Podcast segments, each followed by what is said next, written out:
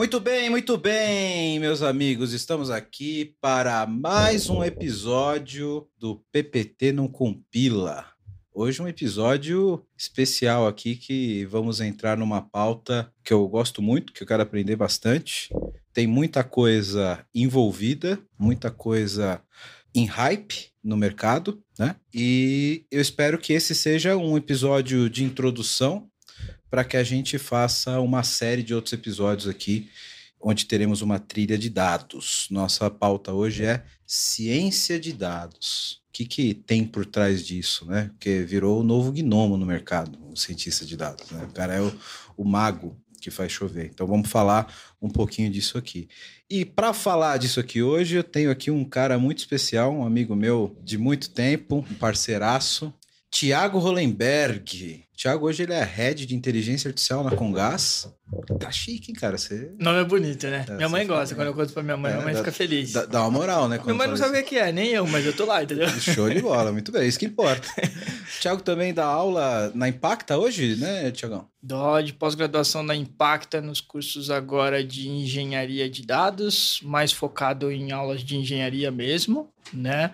E dando aula nos cursos de ciência de dados, que a gente inicia no que vem, inclusive, aí já com as cadeiras de Deep Learning, com as cadeiras de Machine Learning, né? Show de bola. Dou aula na Emeritus também, na plataforma da Emeritus, onde eu fico com os cursos de Cambridge, né? E também dando aula para o pessoal de marketing na plataforma chamada High Academy, que aí eu fico responsável pela, pelos cursos de dados lá, né? Muito bom, cara. E você é o cara para dar essa introdução aqui pra gente. E, Fico feliz. E botar uma luz aqui nessa parada Fico de ciência feliz. de dados. Se mano. conseguimos, fico feliz. Isso aí, a ideia é essa. E para ajudar a falar com esse cara aqui hoje, tem mais um grande parceiro meu aqui que no episódio anterior aqui deu uma aula também com a gente, Vitor Gonçalves. Vitor que é Chief de qualquer é muito chique esse bagulho, mano. Fala aí, se apresenta aí, Vitão. Você já é de casa, mano. Cara, que bom estar aqui. Bom estar com vocês. E o cargo lá é Chief Digital Officer, na Verity. É, É, o CDO, só que não de dados, né? CDO que não é de dados. CDO que não é de dados, exatamente. Eu preciso falar uma coisa, cara. O Tiagão Hollenberg, ele já tem um nome artístico, né, cara? É, porra, é é, bom, é né? compatível com o que ele tá fazendo hoje. Porra, Emeritus, Cambridge. Você olha pro Porra. cara assim, você vê que ele tem uma pinta de artista. Não, Se olha, não dá nada, né? É como você quase continuar sem dar nada. For- Fora o currículo de seis páginas, né? É, é, exatamente. cara, porra. E depoimento até do Bill Gates ali. pra ele. Ó, futura- futuramente, O cara, o futuramente. cara é foda. Esse é um cara que eu admiro pra Vamos caralho. buscar, vamos buscar. Muito bem, cara. Tô doido pra aprender hoje aqui com esse cara que já conheço aí há alguns bons anos. Boa. Vamos que vamos. Show. E para fechar a mesa aqui com a gente, nosso grande parceiro, Marcelo Ribeiro, arquiteto da VMBers, nosso patrocinador, nosso parceiro. Marcelão, primeira vez, né? Primeira vez aqui. Já passaram alguns nossos. Pessoal nosso da VMBR já passaram aqui. Eu sou a minha estreia. Legal. Isso aí, debut do, do, do Marcelão. Bem-vindo, Marcelão. Prazer estar com vocês aqui, esse grupo de notáveis aqui, Obrigado, é isso aí. para falar Cara, de um tema muito legal. Né? É, isso aqui é. Hoje, hoje vai render bastante.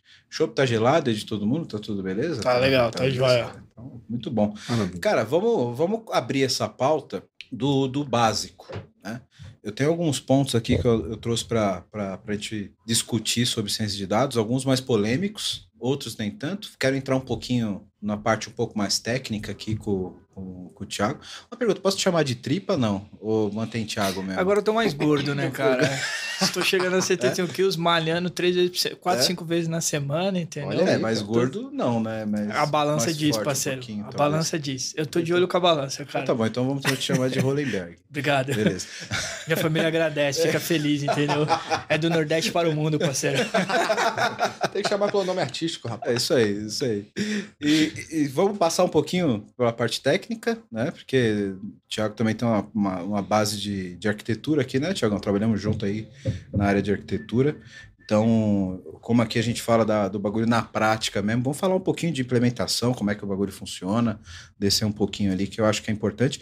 E depois a gente faz um episódio específico para falar disso, para falar de implementação, é, que é um assunto muito bacana. Com cripto a gente fez isso, a gente fez uma, um- uma parada mais abrangente, depois a gente começou a, a entrar mais no detalhe. Eu vou começar aqui com a pergunta mais básica de todas aqui. É, o que, que é, de fato, ciência de dados? Como ele te caracteriza a ciência de dados? O que, que tem de diferente o cientista de dados da galera que trabalhava do, como, com dados anteriormente? O cara que faz a modelagem, o cara que tira relatório. O que caracteriza de fato o cientista de dados e qual é a característica dessa disciplina na transformação de digital, Tiagão?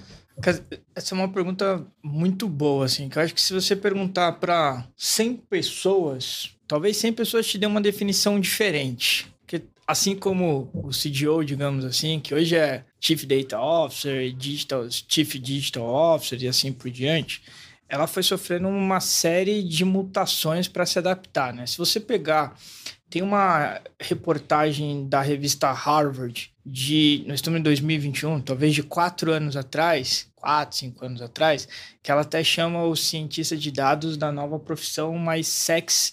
A profissão sexy do mercado, que era o cientista de dados. A reportagem deve ter uns quatro, cinco anos atrás.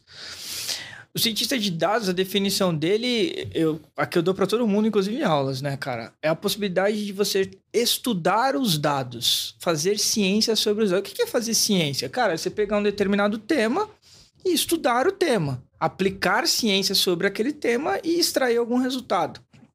O que o cientista de dados faz isso hoje. Ele pega uma série de dados, uma série de informações e estuda aquela informação a fim de ter alguma resposta. O que delimita muito do passado? Primeiro que o cientista de dados ele tem uma visão de estudar o dado e tirar algum insight, seja um insight para o presente ou seja um insight para o futuro. O pessoal de BI, que ainda existe, é uma profissão, cara, muito falada ainda, a ideia era sempre fazer o quê? Olhar muito o que já aconteceu, né? Então, tinha muito assim, é, tire a inteligência do que já aconteceu. Business é, intelligence é isso, né? Cara, estuda o que já aconteceu. Cientista não, cara. É, pega os dados daqui para frente, o que está acontecendo? E outra, é o que eu gosto de brincar, né? Acha pelo em ovo. Ou, até fiz uma palestra sobre isso uns anos atrás, né? Ou se agulha, acha uma agulha no palheiro. Lembra daquela história? Cara, é, como é que você procura uma agulha no palheiro? Cara, inferno, né? O cientista de dados tem essa tendência de olhar esse monte de dados que você a olho nu não consegue achar, que você não tem uma ideia, e você conseguir tirar uma agulha no palheiro. Que é um exemplo bem legal recente, né? Se você me permite, é, tem uma reportagem de uma brasileira, se não falar a memória, a cientista é brasileira, usando técnicas de ciência de dados em aplicações de buraco negro. Né? Essa reportagem saiu semana passada, se não falar a memória, ela é brasileira, a menina, esqueci o nome dela. Mas está usando o quê? Os dados físicos que o pessoal tem, de buracos negros, de cara, de física. São muitos, né? Porque na, so, e aí na você tem instrumentação e captação de dados a todo momento, né? Então você tem telescópio apontado para o céu, é, pegando dados de posição de aço, temperatura, etc. o tempo todo deve ser o paraíso para um cientista de dados poder fazer toda essa análise. É, é, porque de fato o que o cientista de dados precisa é isso, o que ele quer brincar é isso, dados, tenha dados, tenha informações. Se você pegar nessa sala aqui, nesse exato momento, a quantidade de dados que está trafegando aqui é enorme. Seja o dado que está no áudio, seja o dado que está sendo gravado e até o dado que eu tenho certeza que você está recebendo agora para o WhatsApp ou no seu Instagram. Tem bastante informação acontecendo nesse exato momento que cientista de dados quer é isso, né? Que eu gosto de brincar. É um playground para que ele possa estudar aquelas informações e achar alguma coisa. É isso. E aí você tem a definição mais técnica. Ah, o que, que tem o cientista de dados? Ah, então é aquele cara que estuda modelos matemáticos mais avançados, que as pessoas têm uma mania de errar. E aqui, quem quiser me tocar, fica totalmente à vontade, mas de errar, achar que o cientista de dados só trabalha com machine learning e inteligência artificial, mentira. O cientista de dados ele utiliza técnicas mais avançadas para extrair melhor resultado nos dados. Cientista de dados é obrigado a conhecer o negócio, porque você não tira insight se você não conhecer o negócio. Então, se a gente está falando aqui de cerveja, cara, se você pegar um cientista de dados que não manja de cerveja e colocar aqui, ele pode ter o dado que tem, ele não vai te entregar informação nenhuma. Então, ele tem que ter um certo conhecimento, ele vai ter que se desenvolver naquele negócio.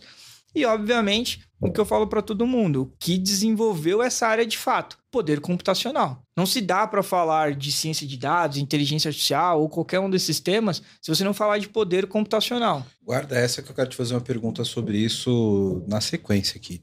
Mas aí, a, abrindo aqui para o resto da nossa mesa, como que vocês veem esse ponto que o Thiago falou, né? A gente tem todo um contexto onde o cientista de dados trabalha em cima do negócio para tirar insights. E a gente tem também, Vitão, aí que dá muita liga com, com a tua área de atuação, tem uma dependência do negócio ter essa compreensão e da gente conseguir de fato produzir os dados que precisam ser traduzidos, é, é, não vou dizer traduzidos, mas trabalhados pelos cientistas de dados, né? Isso foi até uma pergunta, eu, eu coloquei esse ponto no LinkedIn, é, o que, que as pessoas gostariam de saber sobre ciência de dados, né? E uma das perguntas foi: como de fato a gente faz o negócio ser data-driven? Porque veja, se o cientista de dados ele chega só naquelas bases transacionais que captura entrada e saída de sistemas, como a gente fazia antigamente, ele vai conseguir extrair muito pouca informação. Ele vai pegar só a informação do resultado de um processamento, né? Dependendo do processo de negócio que você tem, você tem que ter outros tipos de captura, você tem que gerar mais informação. Como que a gente consegue, num contexto onde o dado é o novo petróleo, né? É meio clichê falar isso, todo lugar que você procura sobre ciência de dados, você vai ouvir que dado é o novo petróleo. Como a gente trata, de fato, uma transformação digital com times que tenham essa consciência e que consigam, de fato, fazer um desenvolvimento, uma transformação orientada a dados, que tem essa visão, né? Cara, essa, essa provocação, eu vou bater um, um, um contexto e vou te jogar, ô, Thiago. É, eu acredito muito que trazer o negócio. Você falou um negócio lindo aqui. É, os insights virão a partir do momento que o cientista de dados conhecer profundamente o que ele está. O, o, o contexto né, em que ele está inserido.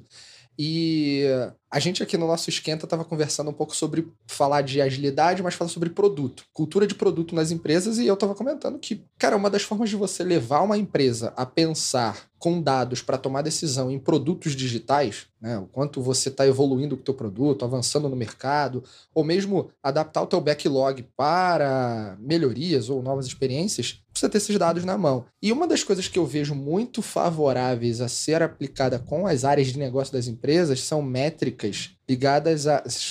Quanto vocês já ouviram falar nas métricas piratas, né? As métricas do R, que são três A's e um R e, e, três, e dois R's, né? A gente está falando ali de ativa, aquisição, ativação, é, até chegar em recomendação, receita e recomendação. E uh, são métricas de growth hacking, né? A gente fala que tem um funil de growth e você tira essas métricas ali. Quando você vir falar para uma área de negócio é o seguinte, cara, eu quero saber é, como está a experiência de ativação do cliente quando tem contato com o teu produto digital. Você consegue me dizer, área de negócio? Não. Porra, então você precisa de dados. Então tem algumas métricas, métrica, tô falando de métrica mesmo, teoricamente simples, que você coloca na mesa, pergunta, questiona e a área de negócio fala, não tenho, tá? A gente precisa ter. Como? Talvez com dados. Aí você vai pegar a jornada do cliente, a gente vai conectar com, com práticas de design outros aspectos, experiência do cliente. Aí você vai pegar a jornada do cliente, você vai ver os estágios dentro de um funil e você vai ver o quanto aquele cliente ou um grupo deles estão avançando naqueles estágios. Aí você começa a educar a área de negócio a falar, porra, a gente precisa disso aqui. Aí o cara se convence a também fazer parte de um investimento nesse tipo de competência. É, mas aí isso só é possível, né, Tiago, fazer esse tipo de análise e esse tipo de extração de informação do processo, como o Victor falou, se durante o processo de desenvolvimento tiver previsto a captura desse, dessas informações para poder fazer isso, né? Não adianta você tentar extrair isso de, uma, de um dado meramente informacional ligado só à aplicação de TI, que você não vai conseguir extrair esse tipo de informação. E, e aí é, é, o ponto, né? Como que a gente trata isso dentro da companhia para ser data-driven? E aí já emendando aqui para você complementar. Porque é formação de cultura, né, cara? Formação de cultura. A cultura orientada a dados. Como que eu trago essa cultura para, de fato, armazenar esse tipo de dado? E aí já puxando também para você falar um pouco disso, que isso é um pouco do, do, da diferença do dado estruturado e do dado não estruturado, né, Tiago? Do, do que é aquele dado que vem é, de fato do transacional e aquilo que não vem do transacional e vem de uma outra fonte, né? Como explica aí para nós, professor, essa parada. Não, professor, vamos tentar. Né? é, cara, você sabe que eu tô aqui escutando vocês, tô, tô aqui pensando, né? É que na minha visão, se vocês me permitem, tem, tem, já tem ponto errado aí, né? Porque assim, o que é uma empresa data-driven? uma empresa que é dirigida pelos dados. Então, o que, que eu brinco que é uma empresa data-driven? É quando não existe mais a palavra eu acho, eu acho que. Sensacional. Esquece. Já não é mais opinião, né? Eu, eu, eu sou um cara. Tenho até um problema com isso, né, cara? Quando alguém vem para mim e fala, eu acho que eu falei, se acha, não sabe nada. Esquece. Não, mas calma A aí, gente tem Joel. que ter cuidado hoje com os nossos eu acho aqui. Cara, é- é porque assim, Vitão, tamo fudido hoje, velho. Já era. se não fa... Mas se não Até for agora eu só memória... falei eu acho, mano. Mas se não for a memória, acho que tá no livro do Eric, do Lean Startup, que ele fala exatamente sobre isso, de Lean. Tá. Cara, se você fala, eu acho que, você não sabe o que você tá falando. Isso é a primeira coisa. A segunda coisa é que, assim, principalmente nas empresas brasileiras, e aí era o gancho, eu tava buscando esse gancho, né, cara? Que pra mim dá um episódio que vocês conseguem trazer algumas pessoas. Que é o seguinte: é, você sai do sentimento, sentimento cognitivo. O que é o sentimento cognitivo? Cara, você vira aqui pro Marcelo, que é o CIO nesse momento, você tem dados, você tem a melhor ciência de dados, você leva o resultado do Marcelo. Então, cara, mas a minha experiência diz que eu vou pro outro lado. Esquece, não interessa se você tem a melhor arquitetura de data lake, se você tem os melhores cientistas, se você não tiver a palavra que vocês colocaram, a cultura não tiver envolvida. Se o Marcelo, que aqui é o CIO, se ele não olhar e falar assim, não, cara, eu vou acreditar nos dados, porque às vezes o que que acontece? Principalmente no mundo de hoje. O mundo de hoje está caminhando muito para um negócio chamado Customer Data, né? Cara, que não é mais o Customer Centric, mas o Customer Data, que é o cliente ser orientado pelo dado. Aí você pega lá e você fala o seguinte, cara, ó, é, a minha experiência diz que eu tenho que vender mais na região da Avenida Paulista, porque sou experiente, tenho uns 50 anos de não estou menosprezando a experiência de ninguém. Experiência tem que ser levada em consideração. Só que quando você vai estudar os dados que estão chegando na sua empresa, os dados que você está estudando, vira para você e fala assim, cara, você tem que crescer para a Zona Leste.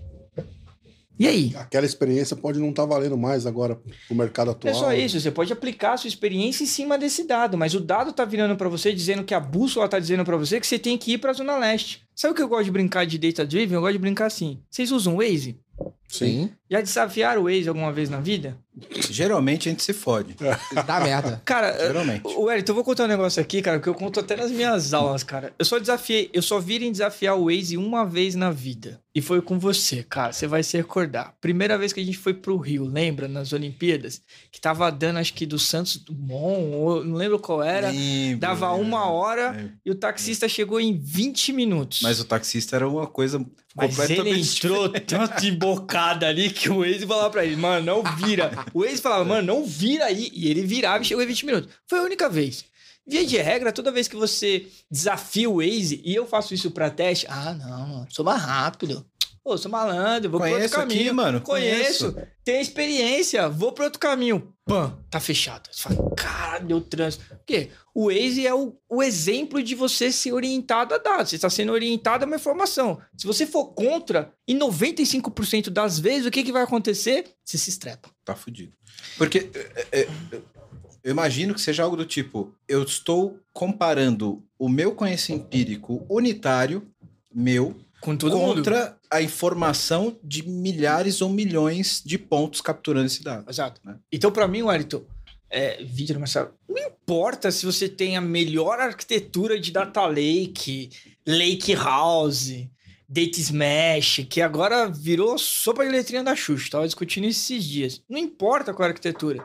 Se você não tiver uma cultura orientada a dados, esquece, você morre. E aí é onde vem o gancho, cara. Pega o discurso, depois quiserem, porque o discurso é legal para quem gosta, no meu caso, mas é um discurso chato para quem não gosta vê o discurso do, Jo- do Biden dos 100 primeiros dias de governo do Biden. Dá uma olhada. 40, 60% do discurso dele, sabe do que, que ele tá falando? Dados e inteligência artificial. Foi a primeira vez que eu vi um presidente, cara, norte-americano, falando que a corrida da transformação digital, que a corrida da nova indústria passava pela inteligência artificial e eles precisavam melhorar sobre isso, eles precisam melhorar sobre isso porque eles estão perdendo para quem? Para a China, cara. A China entendeu o que, que é esse negócio de data driven. A gente tá falando de empresa, a China entendeu o que, que é isso. Ah, Tiagão, mas lá tem comunismo, tem isso, tem aquilo. Cara, eu não quero discutir política, eu quero que você entenda o quanto a China entendeu o que, que é isso. E tá aplicando. E tá aplicando. Cara, tem um negócio, a gente não usa aqui no Brasil, chamado WeChat. Eu sou fã de carteirinha dessa É plataforma. o super app estatal da China, né? Cara, não é um app, cara. Ele é uma plataforma digital que tem tudo, desde o wallet até, poderosíssimo, né? cara, é show. O cara, a gente tá fazendo compras. Não vou desviar, não, tá? Vou voltar. Você tá fazendo compras agora usando QR Code, né? Entrei aqui vocês falando, né? Ah, pega o QR Code. A China brinca com isso desde 2006, parceiro. Porra, em 2013 eu vi, 2013 eu vi transferência de dinheiro usando QR Code pra morador de rua. Então, eu ia É. chegar exatamente aí. A gente tá falando de transformação digital nas Os empresas. caras estão dando Brasil. esmola por Os QR cara- Code em 2013. Cara, né? você chega- É, surreal. Cara, na Ásia inteira já é assim. Na Ásia, o cara anda, o, o- o- morador de rua, ele anda com, Com QR Code, né? QR Code. É. Então você fala assim, cara, a China entendeu que, para que se ela quisesse chegar no suprassumo da inteligência artificial que ela é hoje, e pode pegar o discurso do Biden, que o Biden fala exatamente isso, que ela precisava ter dados e ela precisava usar os seus dados. Diferente da arquitetura que ela vai colocar, ela entendeu que ela precisava gerar dados, trabalhar esses dados e usar. O WeChat hoje, cara, é uma plataforma que tudo você faz lá, mas tudo ele pega aquele dado, processa e gera insight, gera informação o tempo todo. É o tempo todo, cara. Não, e, e, é, claro, não quero entrar aqui em questões políticas, como você falou, mas isso é extremamente estratégico para um governo Do estatal governo chinês, que é, quer ter exatamente. um, um controle sobre. Se você coloca um, um app único capturando dados sobre tudo que você faz, tudo num lugar só, você imagina o quanto de informação data-driven que esse governo não tem sobre as pessoas que utilizam essa plataforma, porque você está capturando e processando dados o tempo inteiro. Ô, né? Mas vai de novo, cara. Eu tive uma discussão, uma aula com, com um professor que tava falando da China, e ele falando exatamente disso. Por isso que esse assunto é muito delicado, eu não entro nesse assunto. Mas ele foi pra China, ele falou que ele tava em Xangai, acho que foi Xangai ou Pequim, não lembro na cidade em si. Ela tem câmera aonde você anda. Aonde Xangai. você anda, Xangai. Xangai.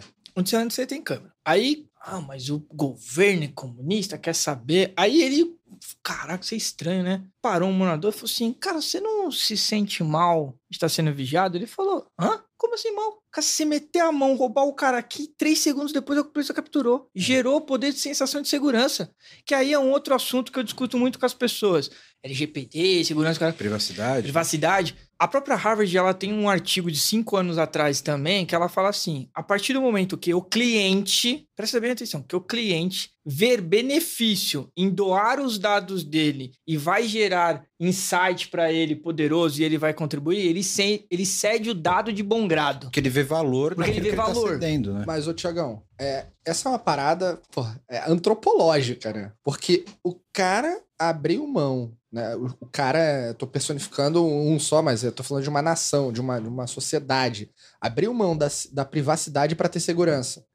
Então, beleza, tem uma escolha tecnológica aí. Eu não vou nem mergulhar isso com mais profundidade, mas se você for parar pra ver, porra, a gente teve que abrir mão da privacidade para ter segurança. Será que o mundo não poderia ser diferente? Isso aí dá um outro episódio. Não, de dá- outra Aí a gente vai falar de Vitão, filosofia, né? Então, É, dá, dá episódio, mas vai de novo na onda do dado. O cara vai te gerar segurança, o cara pode te gerar produtos, o cara. Eu toparia. Por- Porque de assim, cara, Óbvio. As pessoas falam assim, não, porque temos que falar de segurança? Eu falo assim, cara, você usa o Waze? Uso. Já era, parceiro.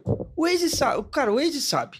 A hora que você sai da sua casa, Não o precisa do Waze, não. Você já faz- viu aquele Google History? Já, que... o Google fala pra mim É, toda hora. o Google Thiago, falou, "Pô, eu sei que você tava em tal lugar lá, hein? E aí, foi É. legal? não, hoje eu fui ver não sei o que, o Google Tá falou assim. marcado, né? Não, É. o Google falou. Você or- or- E por padrão. Por padrão. Por padrão. Se você não desativar, Eu, eu peguei o O Google Google, sabe hoje, o onde você Google tá, falou: seu carro tá estacionado em tal lugar. Eu falei, irmão, nem te contei isso aí, não, parceiro. Como é que você sabe? Mas você fala assim, cara, privacidade, outros 500, a gente pode discutir, mas tá gerando. A Harvard diz o seguinte: se o cara, se o cliente sente valor naquilo ali, ele vai. E você doa os seus dados pro Waze. Porque você quer o melhor valor do Waze, você quer a melhor rota, naquela rota que você tá passando, ele vai te dando promoção. E você faz questão de fornecer Mas é- informação. mas é o que você falou, né, Tiagão? Eu não vou te. Se você me fala, ô, ô, ô Tiago, me fala aí pra onde você vai passar hoje. Só fala, não, vai se fuder, não quero, não vou te falar. Mas se você me falar, me conta por onde você vai, que eu vou te falar por onde é o melhor caminho pra você chegar mais rápido. É o que você disse. Eu estou vendo valor em te entregar a minha informação para que você me entregue algo. Né? E isso faz todo sentido do ponto de vista de privacidade. É, em, em, escala muito maior, é o que você falou do cara da China. Vai falar, beleza, ok você saber que eu estou aqui desde que eu fique protegido de alguma forma. Então, precisa ter o contraponto, né? Isso é uma.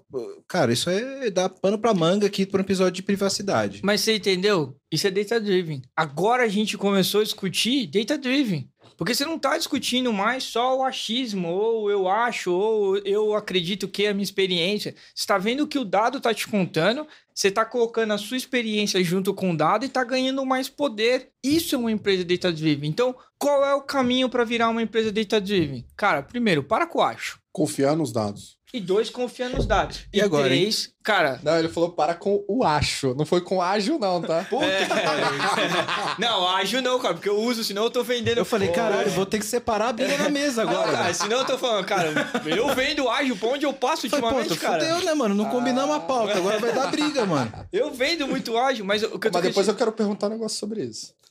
E já, cara, te adianto que eu adoro ágil. Mas assim, é, o, do, o 3 é a cultura. Se a empresa não tiver drivada sobre isso, se o CIO, se os diretores não tiverem, cara, querendo começar a usar os dados para tomada de decisão, de novo, cara. Tem muito de ego nisso também, né, Tiagão? Porque ah, é, é, você vai falar com um cara que tem um poder executivo para ele começar a drivar as informações, não porque pelo ego dele, pelo que ele acha, pelo que ele acha bacana e, e das próprias convicções, mas se basear em dado, é uma situação complicada, né? E aí, voltando aqui no Data Driven, só para você arrematar esse ponto, é, a empresa que de fato é orientada a dados, além da, da do uso dos dados para tomada de decisão, como a gente falou aqui do WeChat, das câmeras, etc., tem que olhar também a captura dessas informações, né? É. Ela não pode simplesmente ignorar esses dados e achar que vai achar informação do ar depois, né? Well, essa negócio de captura de dados, né, cara? Eu tava lendo uma reportagem de final de semana, um artigo de final de semana e esqueci os números. Vou deixar a parte. Assim, se... Não capturou o dado. Vamos fazer uma, uma experiência aqui rapidinho, tá? De 1994 até 2005, você sabe quanto de dados gerou na internet? De 1994, que é o lançamento oficial da internet comercial, porque a internet existia, até 2005, se não falha a memória, sabe quanto de dados a internet gerou? Não faço ideia. Eu acho que eu não, não consigo pensar na, no Isso. tamanho da escala de grandeza. A escala, é. Isso. Acima de peta. É. Então vamos lá. O que, que vem depois de peta? Em média, em média, nesse período que dá 10, 11 anos, a internet gerou 1.8 terabytes. Se não falha a memória, é esse o número que gerou. Em 11 anos. No Tem... começo, ali na, na, na, fase jurássica. 1994 ah, até 2005. Tá falando da curva, né? Isso. Tá. Geração de dados no todo. Pega, cara, pega um pendrive na Santa Efigênia, compra lá, você pega todos os dados que foram gerados nesse período. Até que data? 2005. 2005. 2005 pra frente. Você sabe quanto gera por dia hoje em dia? Eu tava lendo um negócio e falei, cara, não sei como é que é a gramatura disso aqui, não. Acho que é 2,5 Z não sei o que da te... por dia. Caralho. É muita informação. Então, quando você fala assim, é, Big Data, vamos capturar. Eu falei, calma, parceiro. Capturar what para o quê? Porque, cara, capturar, de novo, você tem muita informação para capturar. Mas o que, que você quer fazer com essa informação? Que informação que você quer capturar? Essa é a primeira coisa. E o segundo. Agora eu quero ter uma pergunta que eu vou te provocar. Não, mas o segundo é o seguinte, cara. É, pô, vou falar um negócio aqui e tomara que eu não possa ser processado, hein? Já logo falar que eu não posso ser processado. Esquece política Ó, de novo. Só fazer um adendo que todas as opiniões do, dos convidados são, são restritas. são restritas a eles. Né? restritas a eles. Não tem nada podcast... a ver com o PPT. Não tem nada a ver com o PPT. Esse podcast não se responsabiliza. Vai lá, Tiagão. vamos lá, cara. Essa provocação é muito louca, cara. E eu justifico ela. Esquece política de novo, beleza? Você acredita no gráfico do Covid, que sai todo dia? Você acredita no gráfico do Covid? Médio. Eu vou. Eu, no, naquele gráfico exatamente não, porque eu entrei em algumas informações e eu acho que ele não tem a fonte mais confiável. Você acredita no dado do Covid? Eu vou na mesma, mesma opinião dele. Sabe qual é o problema do dado do Covid? Vou te explicar. Na minha opinião, beleza? Metodologia de coleta de dados não é clara cada estado faz a contagem de uma forma diferente. Não há uma padronização de galera, a partir de agora todo mundo vai coletar o dado dessa forma e você vai validar o dado dessa forma. A partir do momento que você não tem isso, síndrome de Alice. Qualquer coisa é o resultado correto. Sim, e, e o que você está falando é exatamente alinhado com o que eu acredito. Isso, exa- Porque eu, eu, eu, gosto de ouvir muito sobre esse assunto de Covid com alguns médicos que eu confio, que são influencers, etc. E um deles, é, inclusive deixar aqui o crédito, que é o. Eu esqueci o nome dele, mas é do canal Alô Ciência, do YouTube, e ele explica justamente isso: que como a metodologia da captura do dado de Covid ela é contaminada, primeiro, por método. O método ele pode ser diferente. Segundo, por falha de que, tipo, você pode ter pessoas contaminadas que não fizeram teste Acabou. e etc. Então, segundo ele, a forma mais fácil de você acompanhar a evolução da pandemia é através dos dados de SRAG, que é de síndrome respiratória aguda grave. Porque como você está numa pandemia, a maioria das pessoas que tem essa síndrome é de Covid. Você vai ter ali no meio é, pneumonia, gripe e tal, mas a, a poluição, o ruído de- desse a mais é muito pequeno perto do Covid. Então, como o Covid ele causa a síndrome respiratória aguda grave, é muito melhor você acompanhar lá, porque lá você sabe que todos de Covid estão lá, mas os que não são é um percentual muito menor. Então, é uma foto ainda não real sobre a Covid, mas é uma foto mais próxima da pandemia do que os, puramente os dados de Covid. Né? Mas ó, é, é esse é o ponto para responder até essa pergunta. Cara, beleza, vamos pelos dados respiratórios, blá blá blá. Mas a metodologia de coleta não é clara. Se você não tem uma metodologia clara de coleta na sua empresa do dado, esquece, o dado está contaminado. E não é ruído do dado. Ruído é diferente. Ruído você tem uma porção de dados que tá legal e você tem um pequeno ruído ali. Você tem uma vírgula ali que você fala, putz, isso aqui é ruído. O problema não é esse. O problema é que quando você tem N fontes de dados coletando o mes a mesma informação, ou De forma teoricamente, o mesmo- de forma diferente, como é que você padroniza essa informação? Porque você precisa padronizar. Você precisa chegar aqui, tem uma hora que você está recebendo um monte de informação, e agora você tem um funil, você padroniza a informação para ter uma só. Mas qual é a técnica de padronização que você vai usar se os estados não têm a mesma coisa? Então, vai a mesma coisa para a empresa. Putz, quero ser data-driven? Quero. Então, cara, você precisa fechar um método de coleta, você precisa fechar uma arquitetura que vai te padronizar a coleta, de como é que você tira essas informações. Quero falar com você agora que ainda não conhece a Clever. Clever é uma empresa que já tem mais de 3 milhões de usuários em 30 países com 30 idiomas diferentes e que tem trazido soluções em blockchain, criptomoedas e ativos digitais. O objetivo da Clever é te dar liberdade financeira para operar nesse mercado de cripto. Então, se você acredita nisso, se você acredita nessa liberdade, você já pensa como a Clever, vai conhecer os caras, é clever.io. Estão contratando também pessoal para trabalhar com cripto, com blockchain. Então, se você tem interesse, se você tem conhecimento nessa área, procura a Clever. Se você gosta de criptomoedas, se você opera no mercado, você precisa conhecer a Clever, precisa conhecer as soluções da Clever. O endereço está aqui embaixo no vídeo. Para quem não está no YouTube, é clever.io. Vai lá, vai conhecer que realmente é um mercado sensacional. Você quer saber qual é o pior dado que existe na empresa? Sabe qual é o pior dado? Sabe qual é? Aonde está o pior dado da empresa? Tá na planilha Excel. Puta que pariu. Agora você fudeu metade da, da- Então agora eu vou te contar das Já segredo. pessoas que estão ouvindo aqui. Fudeu. Posso, pedir, posso pedir demissão já? Eu vou te contar um negócio Vamos legal. parar de usar Excel, vamos usar Axis, galera.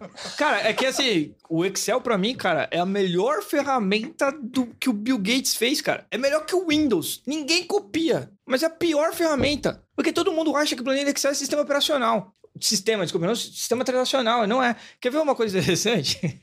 Essa foi muito engraçada. Se não for a memória, em 2019, no início da Covid, o Reino Unido deixou de registrar 16 mil casos de Covid. Sabe por quê? Sabe por quê? Por quê? Porque tava numa planilha Excel. A planilha Excel estourou. Agora eu vou te pegar, velho. Eu, ó, eu, vou, eu vou queimar a minha Puta própria merda, pauta, cara. mas eu vou te fazer uma pergunta agora aqui.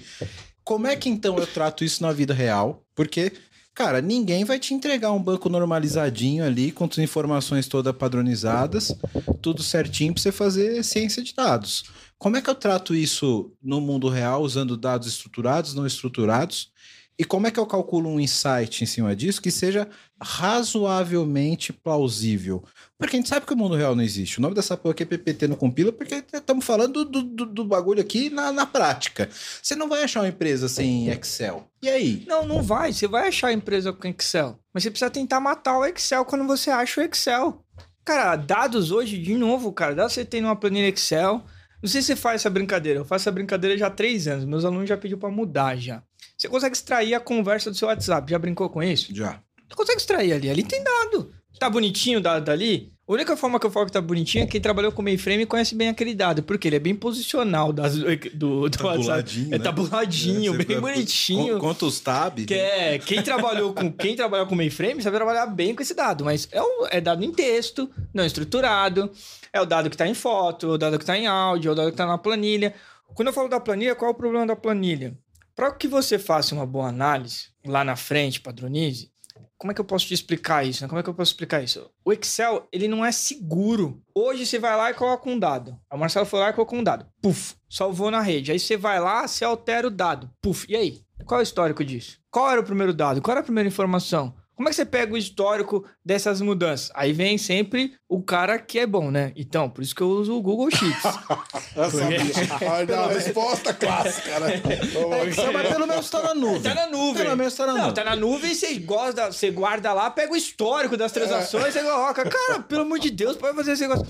Então tem bancos que não são os bancos mais tradicionais, cara, bancos utilizam muito a informação de planilha. Então o que você tem que fazer é assim, cara, tentar achar a planilha, tentar transformar ela num sistema ou no mínimo tentar fazer com que ela seja governada, porque o problema da planilha é que ela não é governada. O problema do dado é quando não é governado. Volta para metodologia.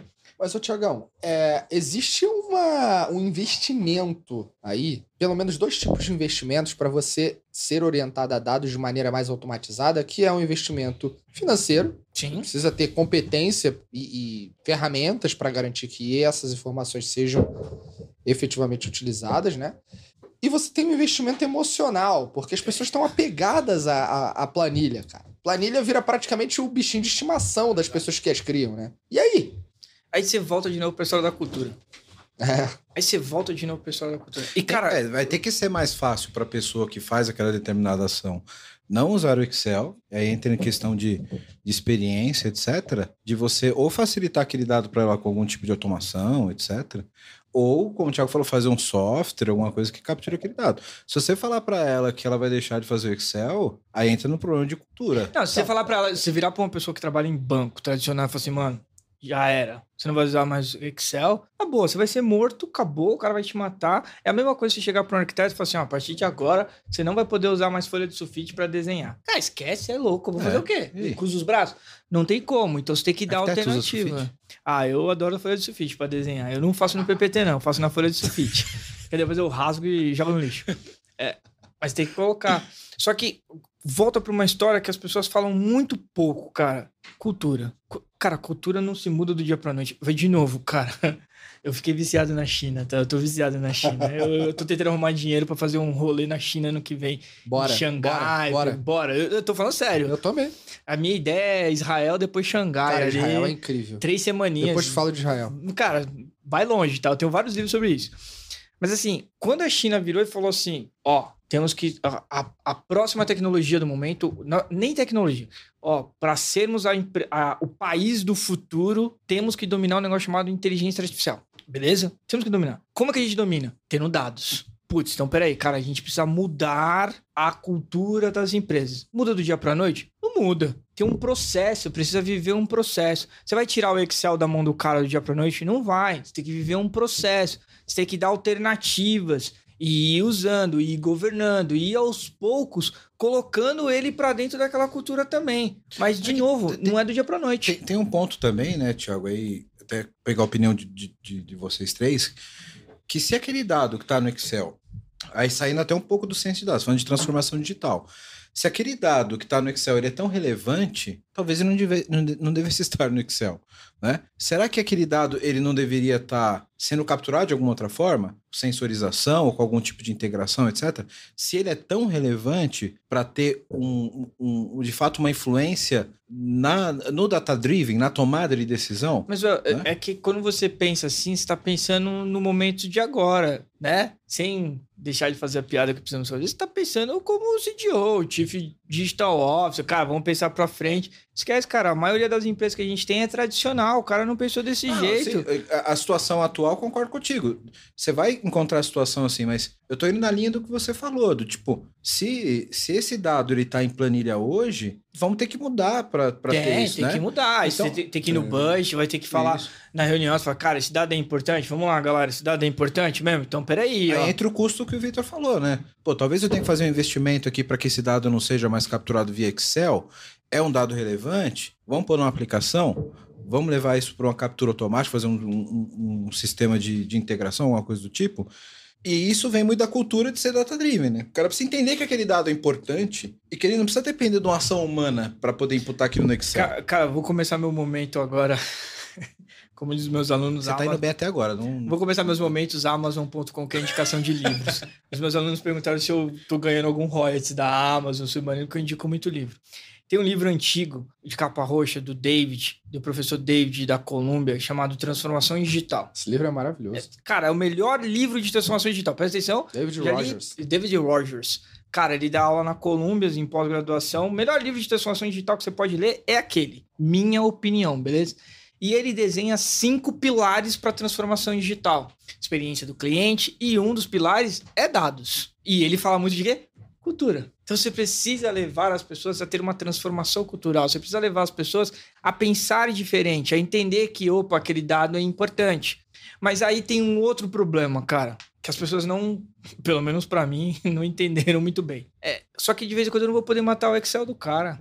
Sabe por quê? Porque eu preciso soltar um produto muito rápido e eu É, preciso testar é o produto. Vem acontecendo isso, né? Por, uma- por- por conta da velocidade, às vezes do MVP, parte do produto você vai entregar e você não tem aquela integração automatizada. É, você Eu nunca penso- vai ter perfeito, né, Marcelo? É o que a gente sempre fala. O que ele está querendo dizer, eu imagino, né? É que você não deve perdurar isso por muito tempo, né? Ficar com esse Excel rolando por muito tempo. Acontece isso no dia a dia, a gente tem visto isso, por conta do MVP. É o timing de, de entrega que, que gera esses Porque se Excel. você esperar, cara, tem um, tem um outro livro chamado, acho que é o Oceano Azul, se não falha a memória, que ele fala disso. A estratégia do Oceano Azul? É, eu acho que é a estratégia do Oceano Azul, eu só tô me conversando. Ou é um outro que eu tenho, que eu tenho tanto livro, cara, tem uma biblioteca em casa, cara, que eu esqueci qual é o livro. Mas ele diz assim, o autor diz assim, se você não sentir vergonha pelo produto que você lança, tá errado. Você perdeu o time de mercado. É o Eric Rice, mano. É o Eric, é, é o Eric que fala isso, né? Em startup. É o, isso, é o da startup, tá? Por isso que eu falei que eu vi. Cara, então assim, pra você não sentir vergonha, você vai ter que sentir vergonha da arquitetura que você colocou, parceiro. Você vai ter que Boa. sentir vergonha da coisa ali.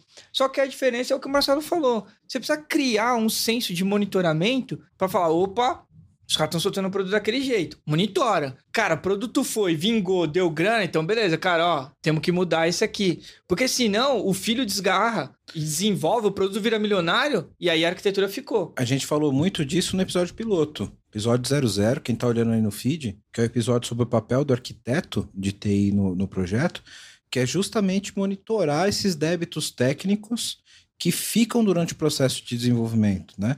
Trabalhar para que eles. Para que eles se resolvam, né? Então, Ok, é, é, um um dos, dos principais papéis da, da, da transformação digital e do cara que guia isso junto com o negócio é ter concessões e ter aberturas para que você consiga viabilizar uma arquitetura, uma tecnologia para atender o mercado. Porque o, o, o, o baiano, na época, falou lá, cara, o maior chefe que você vai ter é o mercado.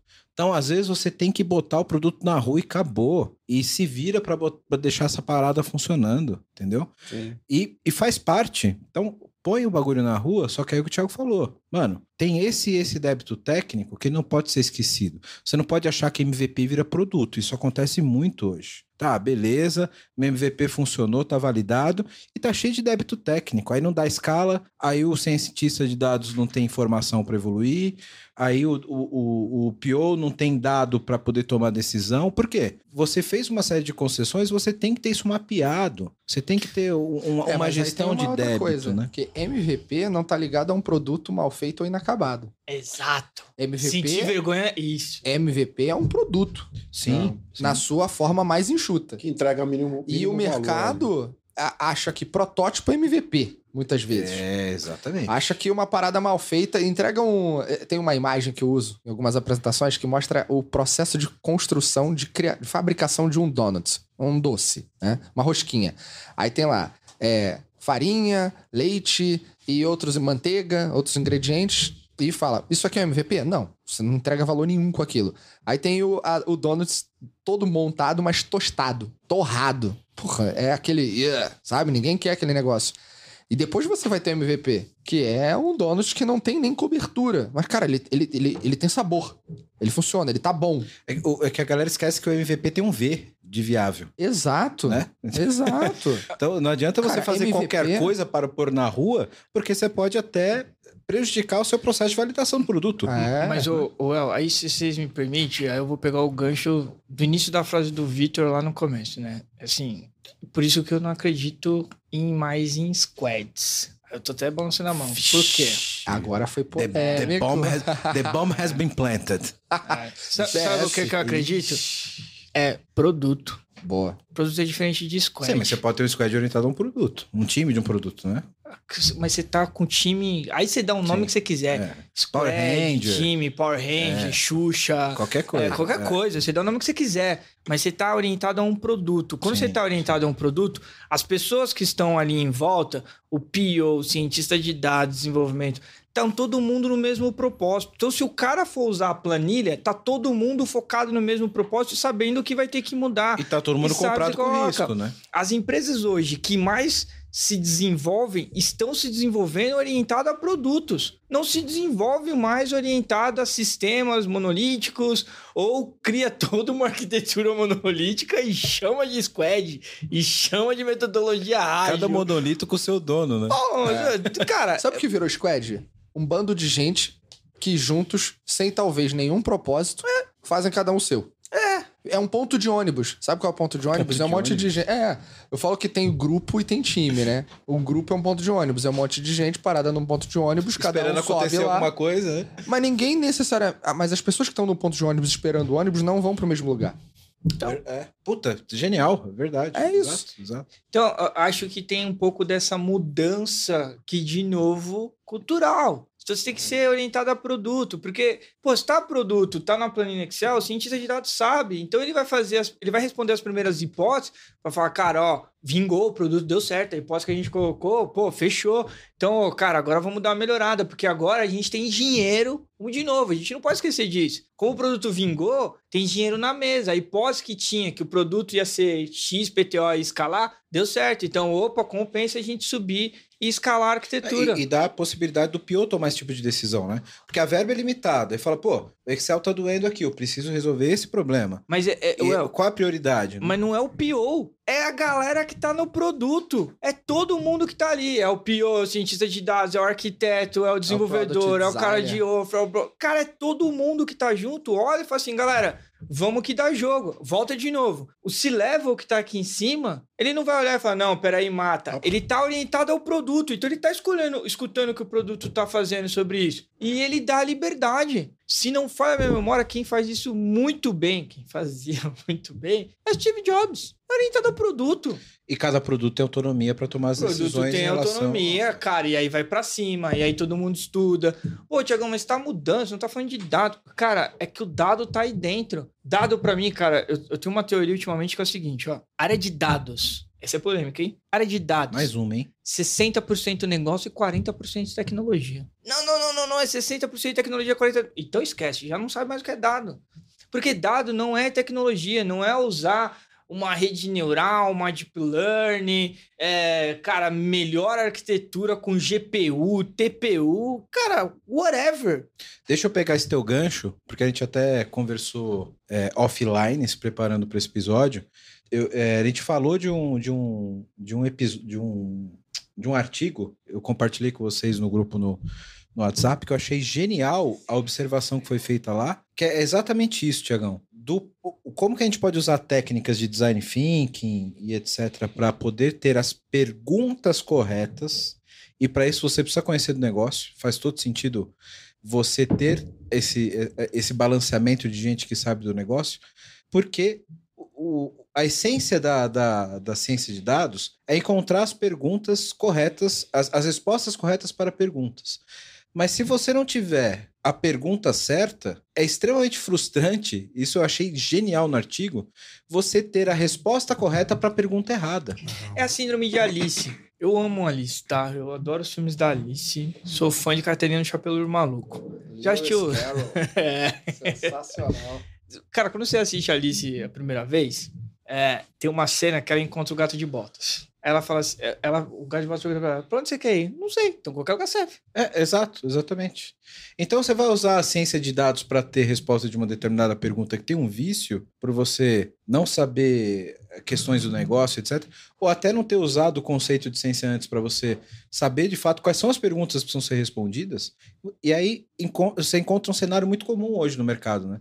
É você usar a ciência de dados para, por exemplo, saber se você deveria vender o produto A na região A, B ou C, mas na verdade você deveria estar se perguntando se você deveria vender o produto X ou Y.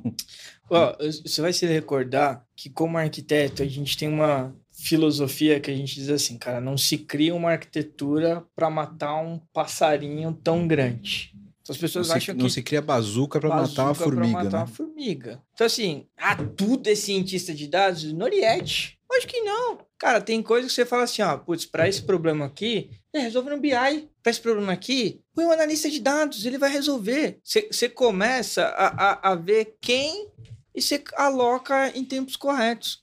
Design Think virou a minha ferramenta de trabalho. Estou sendo bem honesto pra você. Ô, Hoje, Vitão, eu- ó, eu- gol, eu- gol, gol, gol, gol! Pera aí, cara, preciso ouvir isso. Cara, hoje eu tenho o Design Think como uma ferramenta de trabalho para ciência de dados. Não ciência de dados, para trabalhar com dados. Tem uma metodologia muito antiga, que é a metodologia de miner, inclusive de data miner de, da década puta, 93, 92, que é o CRISP.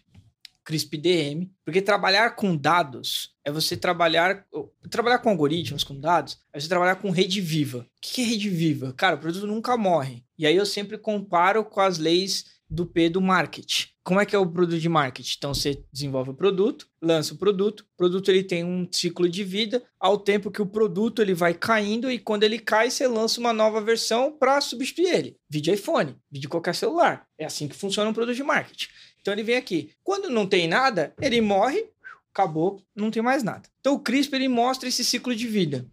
A primeira etapa do CRISP, a primeira etapa, ela diz assim: entendimento do problema. Entenda o problema que você está fazendo. É a primeira coisa que você tem que fazer. Porque, ó, quando você entende o problema, você vai saber que dados você precisa para se responder. Quando você entende o problema, você vai conseguir entender qual é o algoritmo, quais as técnicas que você vai usar. Porque, não, mas eu sou especialista em Deep Learning. Rapaz, Deep Learning não responde tudo, Deep Learning responde uma parte. Por que, que eu uso o Design Think? Porque no entendimento do problema, você usa o Design Think.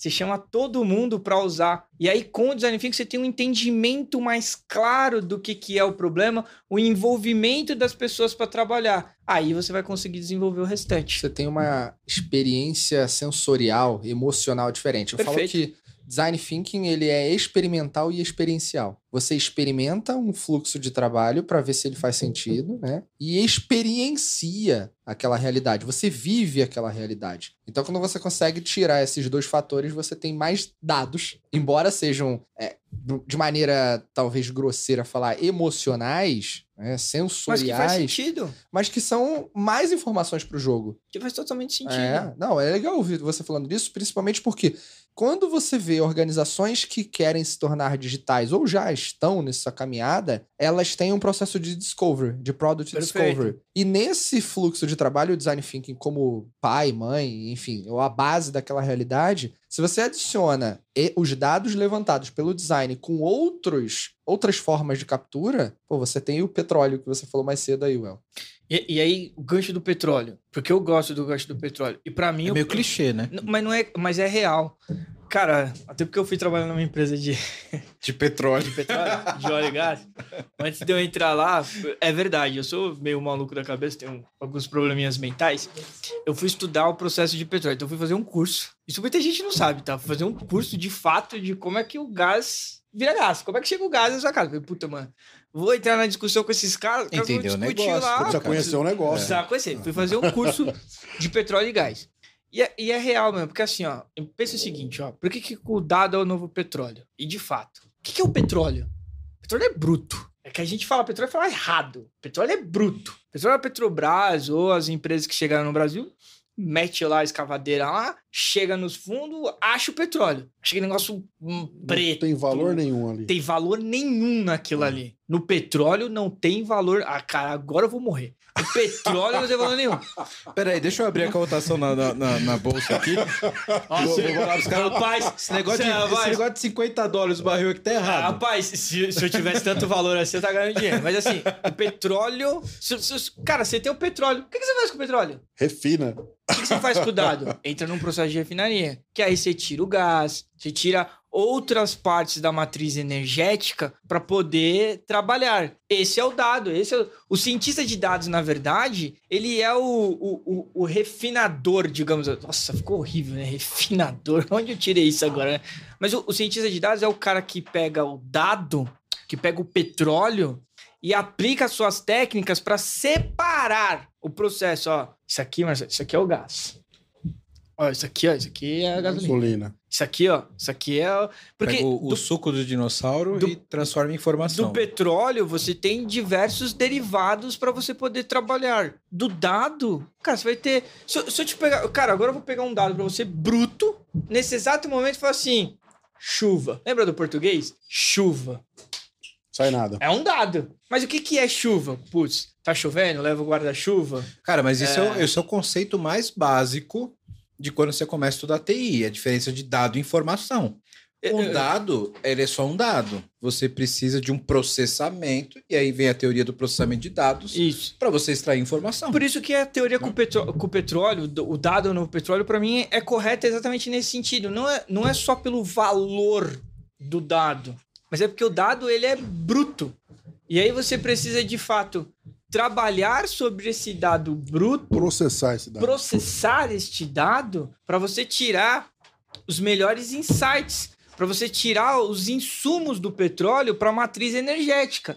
Quem é a matriz energética da sua empresa? Cara, é o time de produtos, vender mais, orientar melhor, organizar melhor seu time interno, melhorar a sua parte de RH para contratação, retenção de talentos. Esses são os insumos, essa é a sua matriz energética. Então, por isso que eu, honestamente, gosto muito dessa teoria. O petróleo, puramente, você assim, cara, pega aí um barril de petróleo. Aí, tá bom. Eu Põe no carro e vê se anda. Põe no carro, Veciana. Vira lá e soca lá e vai assim. E assim, vai ferrar o seu motor como inteiro. Então você precisa de alguém para pegar aquilo ali, processar, extrair os insumos e mandar os insumos para o lugar correto. Cara, essa metáfora é maravilhosa. Então por isso que eu gosto dessa metáfora. Porque tu tá deixando claro que, embora o consumo dessas informações, o resultado de tudo isso seja maravilhoso, né, o consumo desses dados, porra, pra chegar lá não é uma parada também trivial. E tem gente que acha que é mágica, né? Não, cara. Porra. Então, é um processo desgastante. É. desgastante, porque, cara, você tem que envolver, extrai o dado da onde o dado tá, trabalha essa informação toda, ela chega, depois, cara,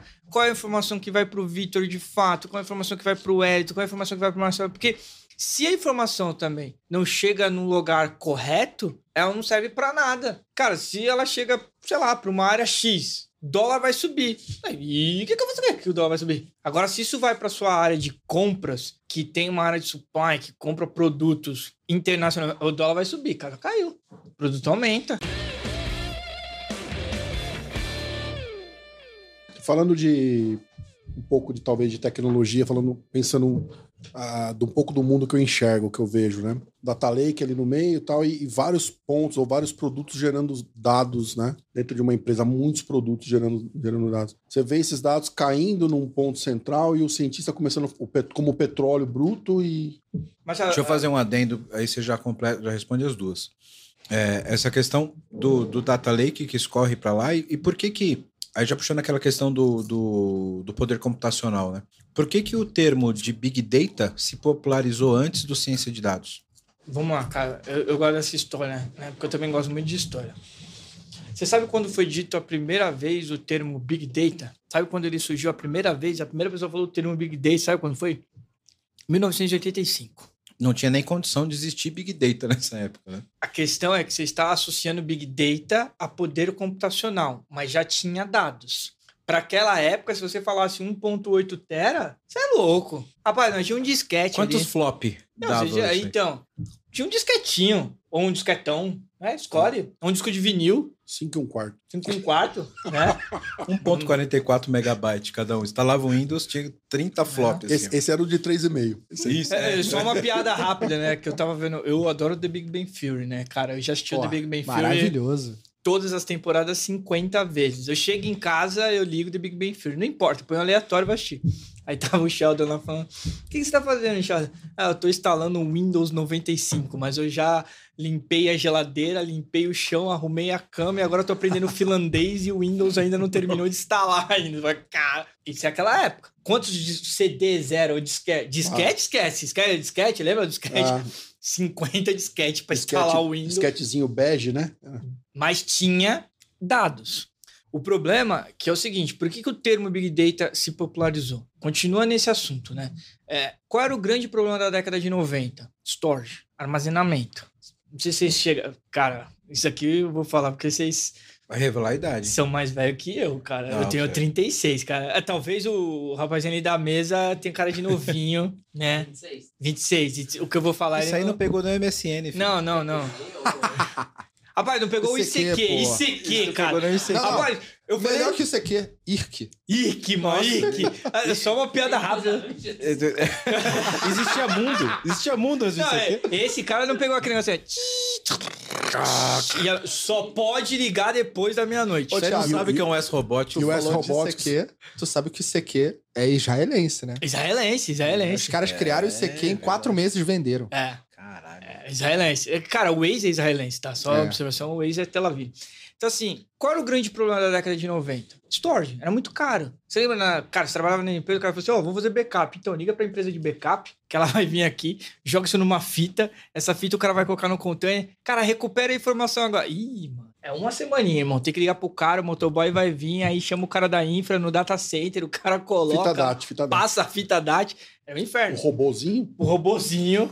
Por quê? Porque, é, é, por quê? Porque era caro você manter informação. Informação era caro. Então o que, que você tinha ali? Não tinha condições de armazenar. Você armazenava aquilo que você precisava de fato. Então, seu CRM, seu sistema de vendas, sistema de pedidos, era isso que você armazenava. Então, assim, o termo Big Data já existia no mundo acadêmico. Agora, a popularização comercial, ela vem por causa do nosso amigo Cloud. Não tem como. Depois de Cloud, a vida começa a ficar mais fácil apesar de, apesar de, sei lá, quase 40% das empresas do mercado brasileiro ainda não terem migrado para cloud, É muita coisa, né, cara?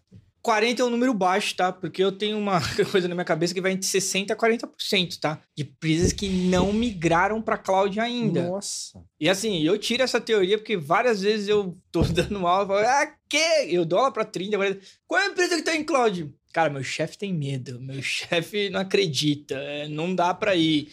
Briga pelo CAPEX e pelo OPEX, então é melhor ficar no on-premise porque é CAPEX. Então você tem muito disso. Mas o cloud viabiliza isso. Hoje você faz armazenamento de dados, cara, você paga 5 centavos e armazena teras e teras e teras de dados. Então você tem esse, esse crescimento da época de dados. Então, daí que vem muito o Big Data. Quanto ao seu ponto, Marcelo, ah, história do Data Lake. Data Lake é um termo muito técnico, na minha visão. Data Lake é um termo bom para a gente entrar numa discussão técnica. Cara, vamos quebrar o pau sobre arquiteturas técnicas. Beleza. Para a área de negócio, eu, tava, eu estou lendo um livro chamado Transformação Digital e eh, o ponto da inteligência artificial na transformação digital. É um livro de Harvard, dos professores de Harvard. E eles falam o seguinte, que eles falam inclusive da aceleração por causa do Covid, todo blá blá blá. Eles passam a chamar de plataforma de dados. E o que isso significa? Volta para o data driven.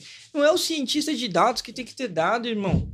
Eu brinco que a tia da limpeza ela tem que tirar, trocar os produtos orientados a dados. Então, a minha o que eu defendo ultimamente é, ô Tiago, o que, que você tem? Uma plataforma de dados, aonde o cientista de dados pode trabalhar e ele vai trabalhar com técnicas mais avançadas, o cara de BI vai poder criar os relatórios de BI dele, o analista de dados vai poder fazer insights mais simples. O cara quer fazer insights simples, o cara não quer usar uma técnica sofisticada para fazer, porque o cara não sabe. Então, você coloca o cientista de dados, mas ele está fazendo uma análise importante para a companhia. Ele tem que ter acesso ao dado. Esse termo data lake ele, ele machuca o negócio. Por que ele machuca? Primeiro porque já, já a casa caiu, né? Tudo é data lake agora, né? E aí tem uma companhia, tem uma empresa grande provedor de cloud, que deu o cacete do nome de um bucket de data lake. Eu já mandei e-mail pros caras, foi pelo amor de Deus, cara. Isso é um bucket, não é data lake, cara. Data lake é um conceito arquitetural. Não dá o nome do bucket, porque senão todo mundo acredita que o bucket é arquitetura. Não é data lake. Data lake tem que ter uma arquitetura. Então, de novo, serve para uma discussão nossa, técnica. Vamos quebrar o, te o pau tecnicamente?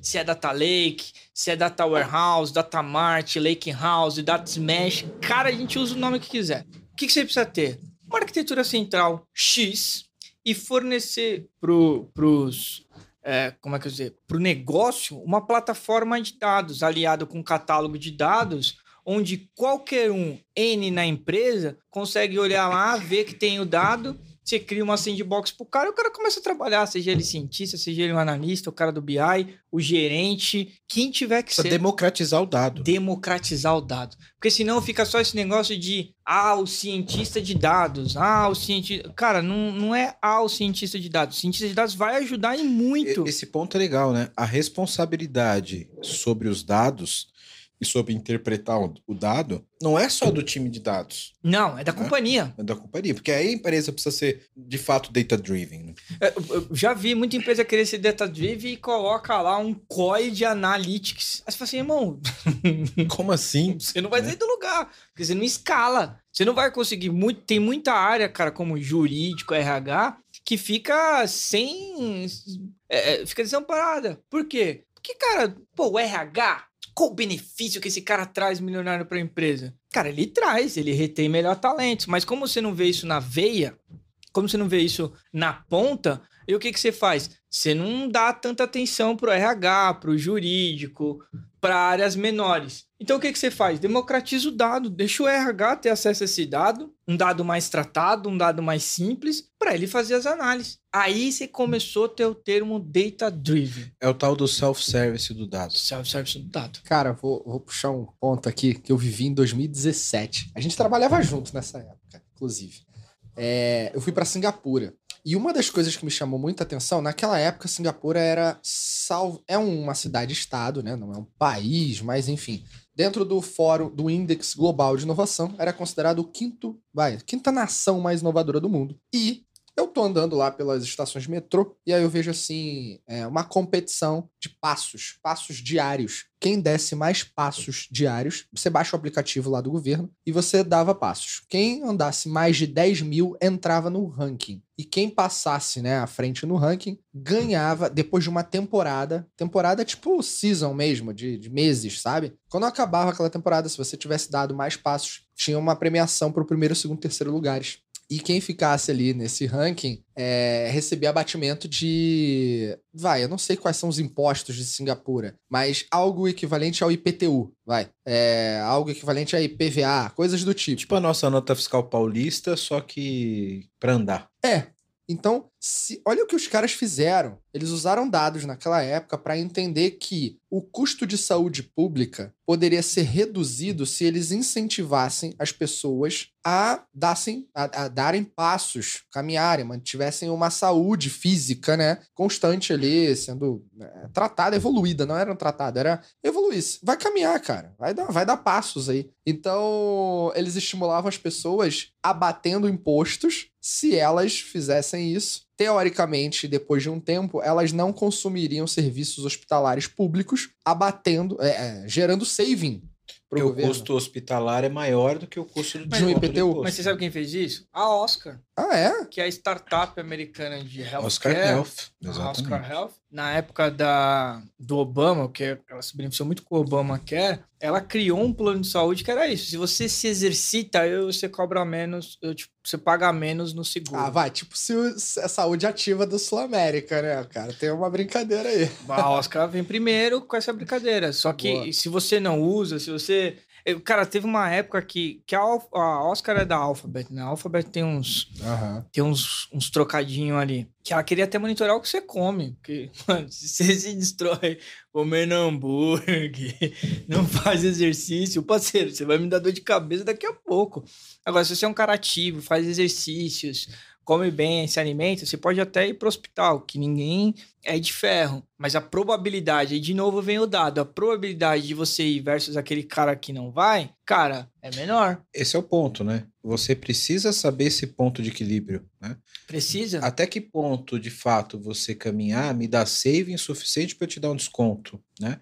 Isso precisa ser trabalhado em cima de dados. É dados. Tanto dados históricos quanto dados atuais. E até dados comparativos. E até dados Porque comparativos. você vai ter que sair de fora dentro de casa. Porque só a informação que você tem, talvez, não seja suficiente para você tomar uma decisão. Então você precisa começar a coletar outro tipo de informações que tem disponível para você cruzar. Isso meio que isso é meio que conflituoso no Brasil, lá fora não, é mais claro. Mas isso é meio conflituoso porque tem uma questão da atuária aqui no Brasil. Porque o, o, o Brasil ele, ele é muito ligado à questão de saúde e seguros ainda. E a área atuária ainda não vê essas questões no Brasil. Né? Então, a, a área de gestão de risco ainda não tem essa modernização. O- mas já existe esse movimento global na área de saúde de que é necessário cuidar da saúde das pessoas para que você tenha menos custo com a saúde. Não- mas a gente não vê ainda no Brasil como a Oscar, por exemplo, que, cara, era direto ali na fatura do cara. Você andou, você vai pagar menos. Mas ó, eu vou fazer uma provocação que não tem muito a ver com dados, né, cara? É aquela provocação de startup de sempre que a gente vive, né? Se o banco roxinho não tivesse provocado o Pode mercado falar o nome que central, depois a gente vai pedir patrocínio lá, É. pode falar. o, o Nubank hoje pode falar, né? Então, vamos amigos lá, hein? É, No- No ah, Nubank, patrocina nós, hein? É, é, cara, o Nubank hoje talvez é é a empresa brasileira que mais utiliza dados e mais utiliza dados descentralizados. Você não tem um time de ciência de dados, você tem a área de ciência de dados dentro do time de telecom. Eles utilizam dados para tudo, beleza? Nubank utiliza tudo para tudo. E o Nubank olhou isso no início do Nubank, falou, cara, se eu utilizar melhor os dados, eu posso ter um melhor produto para o meu cliente. Vou desafiar o mercado. Porque ela desafiou o mercado. Se você olhar o Nubank de fato, desafiou. Quebrou paradigma pra Cara, caralho hoje você bancário. pega Santander, Itaú, os grandes bancos. Ah, sou digital, tô indo. Mas, BTG, cara, BTG. BTG, se não fosse no Nubank lá atrás, você teria a mesma história do atuário agora. Sim. Então, É, é o que a gente falou lá no primeiro episódio, né? A gente vê hoje empresas que são de fato nativos digitais, como o Nubank. O Nubank nasceu como MVP. O Nubank não sabe fazer aplicativinho. Ó, mas diferente. eu tenho um comentário sobre diferente. isso. E aí você vê os, os dinossauros, que é o tiozão querendo andar de skate, tá ligado? Que a gente falou. A gente falou isso lá episódio. atrás. É, exatamente. Mas sabe qual é a foda? Porque Ué? o cara não sabe fazer muito diferente, né? Cara, a gente acho que não falou isso lá no outro episódio. A, a foda toda é uma empresa, sei lá, centenária, ou nem, nem precisa ser centenária. A gente botar do lado de uma startup, cara, é uma injustiça do cacete. Porque o cara centenário tem um legado a defender, tem uma a gente porra de nosso episódio, acionistas, tem uma relação aí com, com uma mentalidade nos acionistas dif- muito diferente do cara que tá brotando agora. O cara que tá brotando agora, ele tem o que pra defender? Mas ele tem sabe- pra arriscar, velho. Ex- Exato, mas sabe, sabe qual é a diferença que eu vejo, Vitão? O Nubank hoje, ele tá quase o tamanho desses caras. Mas como ele nasceu com a galera pensando diferente, ele tem menos resistência. Mas, é- mas você sabe que. é, Então, o, o legado do Nubank é diferente. Quem tá lá, quem chegou lá em cima no Nubank, fez a empresa ficar daquele tamanho, É outro legado. é outro legado. É, né? Mas é um legado que não tem 10, 10 anos, cara. Sim. Mas, cara, assim, ó, de novo fazer minhas propagandas da Amazon. Tem um livro chamado Dilema da Inovação. Esse Clayton Christensen. Eita, Cristo. Cara, a gente lê os mesmos livros, cara. Te amo, te amo, te amo. Temos um date. casa. Temos um Pô, date temos um nesse date. podcast. Cara, eu, eu- eu- leio livro demais, cara. Tenho vários livros. Mas assim, é, é isso que ele chama de a inovação incremental versus a inovação disruptiva de fato. Mesmo você tendo é, uma empresa gigante, porque você precisa pensar o seguinte, cara. É, a empresa que é gigante, que tem os acionistas, 120 anos, 150, blá blá blá. Pensa o seguinte, cara, ela precisa pagar as pensões, a pensão que eu quero dizer, eu tô pensando no americano, caraca. Precisa pagar a previdência privada, o, o cara não quer inovar, você não quer inovar, porque se você errar, você é demitido. E aí, como é que você fica? Você sabe por que, que a Kodak faliu?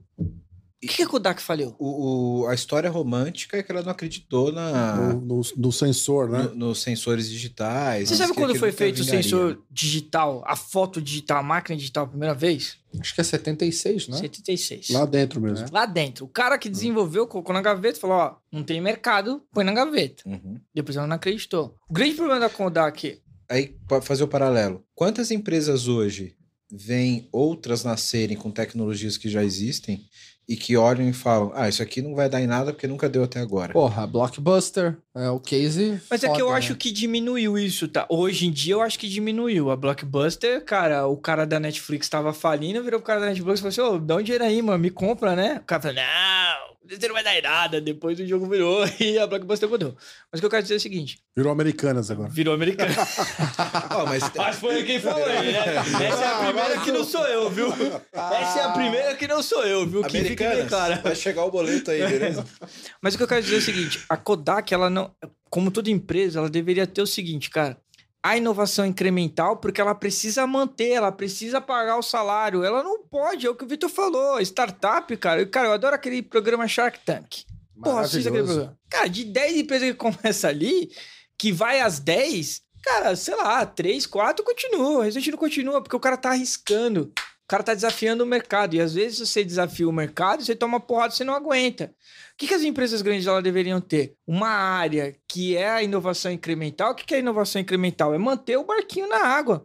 E ao mesmo tempo, você tem uma cultura sendo desenvolvida de, da disruptiva. Ambidestria. A famosa ambidestria do Gardner de anos atrás, que ninguém fala de novo, né? Ninguém mais fala isso, mas é o que se deveria ter, que é uma área Você provocando. começa com um investimento pequeno e, e provocando o tempo inteiro. Pronta pra errar. Pronto pra Cara, eu errar. nem sei se deveria pronta pra errar investimento pequeno. É uma área que você fala assim, irmão, desafia o mercado, truca o mercado. Porque se Mas você. A Então, grana mas- é de fé. É uma grana de fé aí, É, que pode exato. não dar em nada. Mas é assim, ó. E que não, e que não cara, desafia o legado. Então, volta se der, pro se der Eric. merda, beleza. Então, mas calma, não é.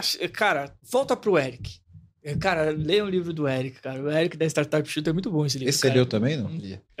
Cara, esse Eu dou é aula de startup. Realmente é, é- é um date. Não, mas ele tem razão no que ele vai falar agora. Ó, te- Ele não bebe, Te- é, pode tomar. eu- eu- Devagar assim. Não, você é louco. É, é que ele já é assim normal. Se ele bebe mais, a gente não consegue entrevistar ele. Eu, eu fico maluco. Mas olha assim, ó. Tem uma frase que as pessoas dizem errado, assim. Eu, eu- eu vi uma reportagem do Eric esses dias. É, ah, erra mais rápido pra acertar lá na frente. O Eric não fala isso. Aí, você, aí eu voltei no livro do Eric. Cara, eu acho É, que eu já não falei. fala- Ele fala erra, erra barato. Acho que eu já falei aqui umas 10 vezes nesse podcast. Esse negócio de é, errar rápido não, não é pra ser o objetivo errar. cara. Não, não é errar. É. esse é o ponto do Eric. O que ele fala Porque que é o vocês falaram. fala, "Ah, porra, não, é errar." investe dinheiro de fé. Não é dinheiro de fé só, irmão. O, dinheiro, o que acontece é o seguinte: mesmo que não dê sucesso, algo você aprendeu pra fazer dar sucesso. Caralho, é isso. Thomas Edison. Porque o erro não é 100% erro. Você não joga tudo fora, Erro, né? você não joga fora. O problema é que as pessoas, quando falam assim, ó, Marcelo, não, investe em mim 50 pau. E se der merda? Ah, Marcelo, Caralho, você tipo, perdeu você 50 ficou inteligente pra caralho. Faz tempo que eu não Fiquei, cara, fiquei, fiquei, fiquei. Fiquei, ando um pouco mais inteligente. A pandemia fez eu ficar mais inteligente. Mas assim, é, o que ele quer dizer é o seguinte, cara, pega os 50 pau, se eu errar aqui alguma coisa, se, não é o erro, eu vou aprender alguma coisa. E não é eu aprender, a empresa vai aprender. Cara, presta atenção, Nubank deu dinheiro agora, cara. Eu lembro de uma frase, acho que foi até do Gustavão, cara, Nubank não dava dinheiro, irmão. E as pessoas perguntavam até quando o Nubank vai ficar tendo prejuízo e todo mundo investindo, e tome o Nubank tendo dinheiro, e tome o Nubank tendo... O Nubank deu dinheiro agora. Saiu agora que o Nubank deu. Primeiro lucro, né? Primeiro lucro, mas não teve aquele negócio de ah, o Nubank está errando, errando, errando. Não, cara, o Nubank estava aprendendo, desafiando o contrário, tava mercado e acertando, estava é, acertando. porque o, o ponto que ele fazia, cara, vamos lá de novo, cara. Como é que você aprende a andar de bicicleta? Errando, caindo, você levanta, vai, você não desiste. Como é que você aprende a fazer alguma coisa? Como é que você aprendeu computação? Como é que você aprendeu isso aqui? Não é errando, é aprendendo. Então o que o Eric diz é aprenda mais rápido. Então não é dinheiro que ele fala assim, ó, investe aqui em mim e que lá na frente, se der certo o gol. você- Não, cara, se não der certo, a gente vai se reinventando. Ajustar. Se não É falha a memória, cara, é o fundador do KFC. Eu acho que é ele, que é o velhinho. Kentucky Fried Chicken. 60 e poucos anos ele Você tem fundou. poucos anos, parceiro. Quantos esse cara aprendeu? Não é o quanto ele faliu. As pessoas leem errado. Ah, o quanto esse cara faliu. Não, é o quanto ele aprendeu A leitura é outra. pra É- fazer o o KFC. cara aprendeu o suficiente pra ter o KFC. Que né? é aquela máxima brasileira, copo cheio, meu vazio. Todo mundo olha o copo vazio. Não, cara, olha o copo cheio, o metade do copo cheio. Então eu tenho que aprender. Então eu vou fazer pra aprender. Bom, você que tá vendo esse podcast da hora, tá vendo um monte de problema aqui que a gente tá colocando, né? E quer uma ajuda aí na sua empresa, faz o seguinte: entra no site aqui da vmbears.io que a gente pode te ajudar. E aproveitando, se você for um profissional da área de tecnologia e tá afim de trabalhar numa empresa legal, um monte de colega gente boa e tecnologia de ponta, manda um e-mail para peoplecare@vmbears.io.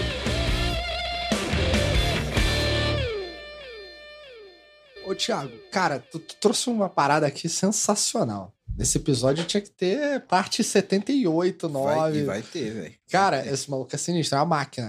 É uma Aqui, metralhadora, né, velho? porra. Isso que ele nem bebe. Tomou um copinho ali. Só energético. Desce mais uma pra ele. Só, só energético. De manhã é o energético, um Red Bull. Tem uma reza lenda, lá voltando no, no Blockbuster, que um dos executivos da Blockbuster, na ocasião que pôde ter com- que poderia ter comprado Netflix, disse o seguinte: Ah, não liga pra esses meninos. É. Esses garotos são como soldados albaneses que querem conquistar o mundo. E os soldados albaneses conquistaram. E aí, qual é a leitura da parada? Tem uma arrogância. Então, tem uma interpretação de. ah, eu- não vou falar somente empreendedores, mas executivos ou empreendedores, ou seja quem for, que lida com riscos, que quando sobem a um degrau de arrogância muito grande, perdem grandes oportunidades. O que, que tu acha disso? Cara, assim, existe como ser humano, né? Porque eu acho que aí. Você já falou palavrão pra cacete, né? Então. Tá liberado aqui, pode xingar. tem. Foda-se. Porque eu acho que aí também, além da arrogância, tem arrogância, obviamente, mas começa a entrar o coeficiente do cagaço. Boa. É o coeficiente do cagaço. É o cu na reta, É o né? cu na reta, irmão. Desculpa a expressão. Você tá lá, se você errar, a gente mete o pau no cara da Blackbuster. Vem de novo o problema na Kodak. Você mete o pau no cara.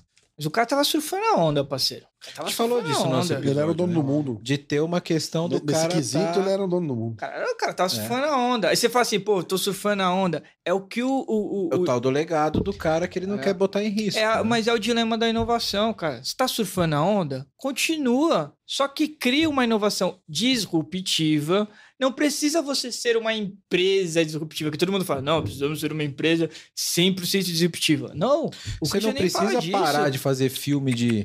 Continua, continua. Físico, né? Continua, mas vamos pegar e fazer aqui um, Cê- um- um- uma maquininha Ó, digital, Você né? você pega a história da Kodak, o cara fala assim: você sabe onde a Kodak ganhava dinheiro? Na revelação. A Kodak não ganhava dinheiro fazendo filme. A Kodak ganhava dinheiro fazendo revelação. Olha a cabeça dela. Ô, vou meter uma máquina digital, o cara não vai mais fazer revelar. Vou falir. Você vai me fuder. Vou eu incentivar? Mas o que que ele. Na minha percepção, não tô na pele dele. Talvez se tivesse na pele dele, tinha falado pra ele a mesma coisa. Toca fogo no projeto, irmão. Toca fogo. Nem deixa ele aparecer. Toca fogo pra ninguém aparecer. E mata o cara aqui. E mata o cara que inventou pra ele não sair daqui falando as coisas. Mas hoje a gente pensa diferente. Hoje o que eu acredito é que o mercado já começa a pensar diferente. Esse CIO que é, é- que era mais arrogante, ele já começou a ver esses perfis lá do outro lado e aí ele começa a pensar como o livro do dilema da inovação. É que no, no- no fundo, né, galera, é, até pra gente poder fazer um resumo aqui dessa parte aqui e já poder entrar em outra pauta, eu acho que o, o que resume um pouco isso é que até pouco tempo atrás, o mercado ele se transformava muito num num passo muito menor que agora. Então, por quanto tempo a Kodak ficou ali como líder de, de, de fotografia, etc? Décadas. décadas. Então era muito difícil você romper essa, essa barreira. Acho que agora a transformação é muito mais dinâmica. Se o cara, se o cara não acordar para isso, velho, se o cara achar pensar da mesma forma, Pivotagem. a pivotagem tem que fazer parte O- agora do, do, do dia a dia o do jogo. cara. Se não, cara, ele é, acho que hoje o mundo é mais dinâmico. O cara tem que ter uma visão Well, diferente sobre A- isso, a- né? Até para que eu fale de dados e vende meu peixe, né? É porque eu estudo muito transformação digital também, né? Então, por isso. Tem um, tem um estudo que eu gosto muito na internet, chama Minuto, Minuto Internet. Dê uma pesquisada depois. Esse estudo existe desde 2009. Ele mostra o que acontece na internet num minuto. Cara, esse estudo é fantástico, cara. Você tira vários estudos sobre esses estudos. Cara, o que acontece? E, e eu brinco ultimamente que ele é mais fiel que o relatório da Standard Poor's das 500 empresas mais inovadoras do mundo. Porque ele mostra um negócio muito dinâmico. Em 2019, você conhecia uma empresa chamada TikTok? Cara, em Presta 2000 atenção, 2019 tem dois anos. dois anos. E é como se a exato. gente ainda estivesse na pandemia. Datou o programa, fudeu. É, é como se estivesse na pandemia. Mas é verdade. Você cara. lembrava de uma empresa chamada TikTok? E, que- e- e que na época. eu falei, depois você corta esse pedaço do 2019, né? É mentira, é mentira. Não, mas, é, cara, isso é foda, porque se você pensar em 2019, o Instagram ainda era ra- o hype da parada. Continua, mas, cara, o- o- assim, ó, só segura pra mim aqui. Foca no TikTok. Você lembra do TikTok? Sabia Não, que existia sim. o TikTok? Ma- Mas percebe que o Instagram ainda era hegemônico e que ninguém, ninguém imaginaria que surgiria um, um- Não, TikTok tinha, na parada? não, tinha um cidadão aqui do lado dele. Como é que era o nome daquele? Snapchat. Snapchat. É, mas Snapchat o próprio Mark Zuckerberg esmagou, né? Mas você sabe por que, que ele esmagou, né? Ele virou pro Snapchat e falou assim, ô... Depois ele enfiou stories até na ô, geladeira é, mas dele. você sabe como é que foi a história, né? Eu quero comprar, você eu quero não quer? comprar. Ah, não, pra- pra- Beleza. beleza. Vou Ô, botar- tio de engenharia, desenvolve aí pra mim. No outro dia, prau, no Snapchat. Você, por favor, bota stories aí até na minha geladeira. Bota aí, né? tira. Então assim, mas o TikTok você não conhecia. 2019. Tô falando de 2019, irmão. O mundo não conhecia o TikTok. Mas tem um contexto, né, cara? Logo na sequência veio pandemia. O que, que o cara na pandemia Não. vai fazer na porra da internet? Cara, Ah, mas você não dá pra medir, Vitão. né, velho? Porra. É, Então, mas-. Então, mas o cara em- se o cara em casa usou o TikTok, será que na balada essa porra não estourar também? É. É. Talvez estourasse mais. É. Vai muito longe. Lembra do negócio chamado, putz, Foursquare? Nossa, Foursquare, eu era, eu era mayor de Foursquare. vários bagulho. Quem que usa Foursquare hoje Os em caras dia? iam no banheiro e... Ainda existe? Check-in no banheiro. Check-in não sei o quê. Check-in. Hoje nem existe mais o check-in. O Facebook... Mas o que eu quero te dizer é o seguinte. Foursquare, velho. Cara, o mundo tá muito mais dinâmico. Então a teoria do, do, do cara da Intel, que eu esqueci o nome do, do cara da Intel, que é a teoria do. Não é de Moore. Teoria de Moore, né? Teoria de Moore, Teoria né? de Moore. Que é de um ano O, e. o processamento varia de, de, de uma escala de tempo que eu não lembro, mas ela não existe É mais. 1,8 1,8 meses. É, não, hoje ela- hoje ela não não não existe, mais. mas ele fala. Se você pega a teoria dele, se você for estudar a teoria dele, que ele fala da teoria dos processadores, do desenvolvimento dos É, processadores, hoje, que ele, você do- ele- aplica. acho que ele dobrava de ele de dobrava tantos e tantos a cada tempos, né? 1,8 meses.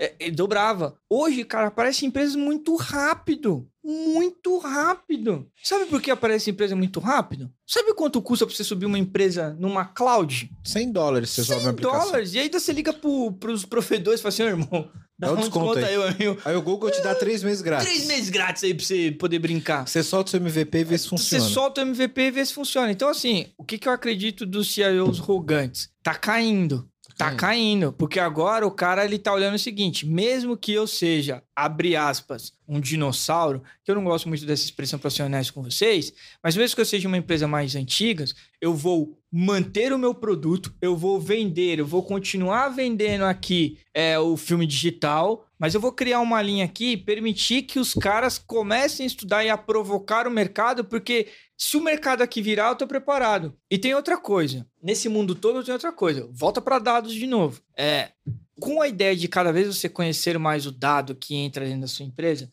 você tem uma velocidade de pivotar a sua empresa muito mais rápido. Então você pega empresas hoje como o iFood, como o Uber, que tá pivotando. O cara começou ali com um negócio de carro, vai de um lado, vai pro outro, lançou o Uber Eats e testa outras coisas. Por quê? Porque ele tem dados, ele consegue provocar.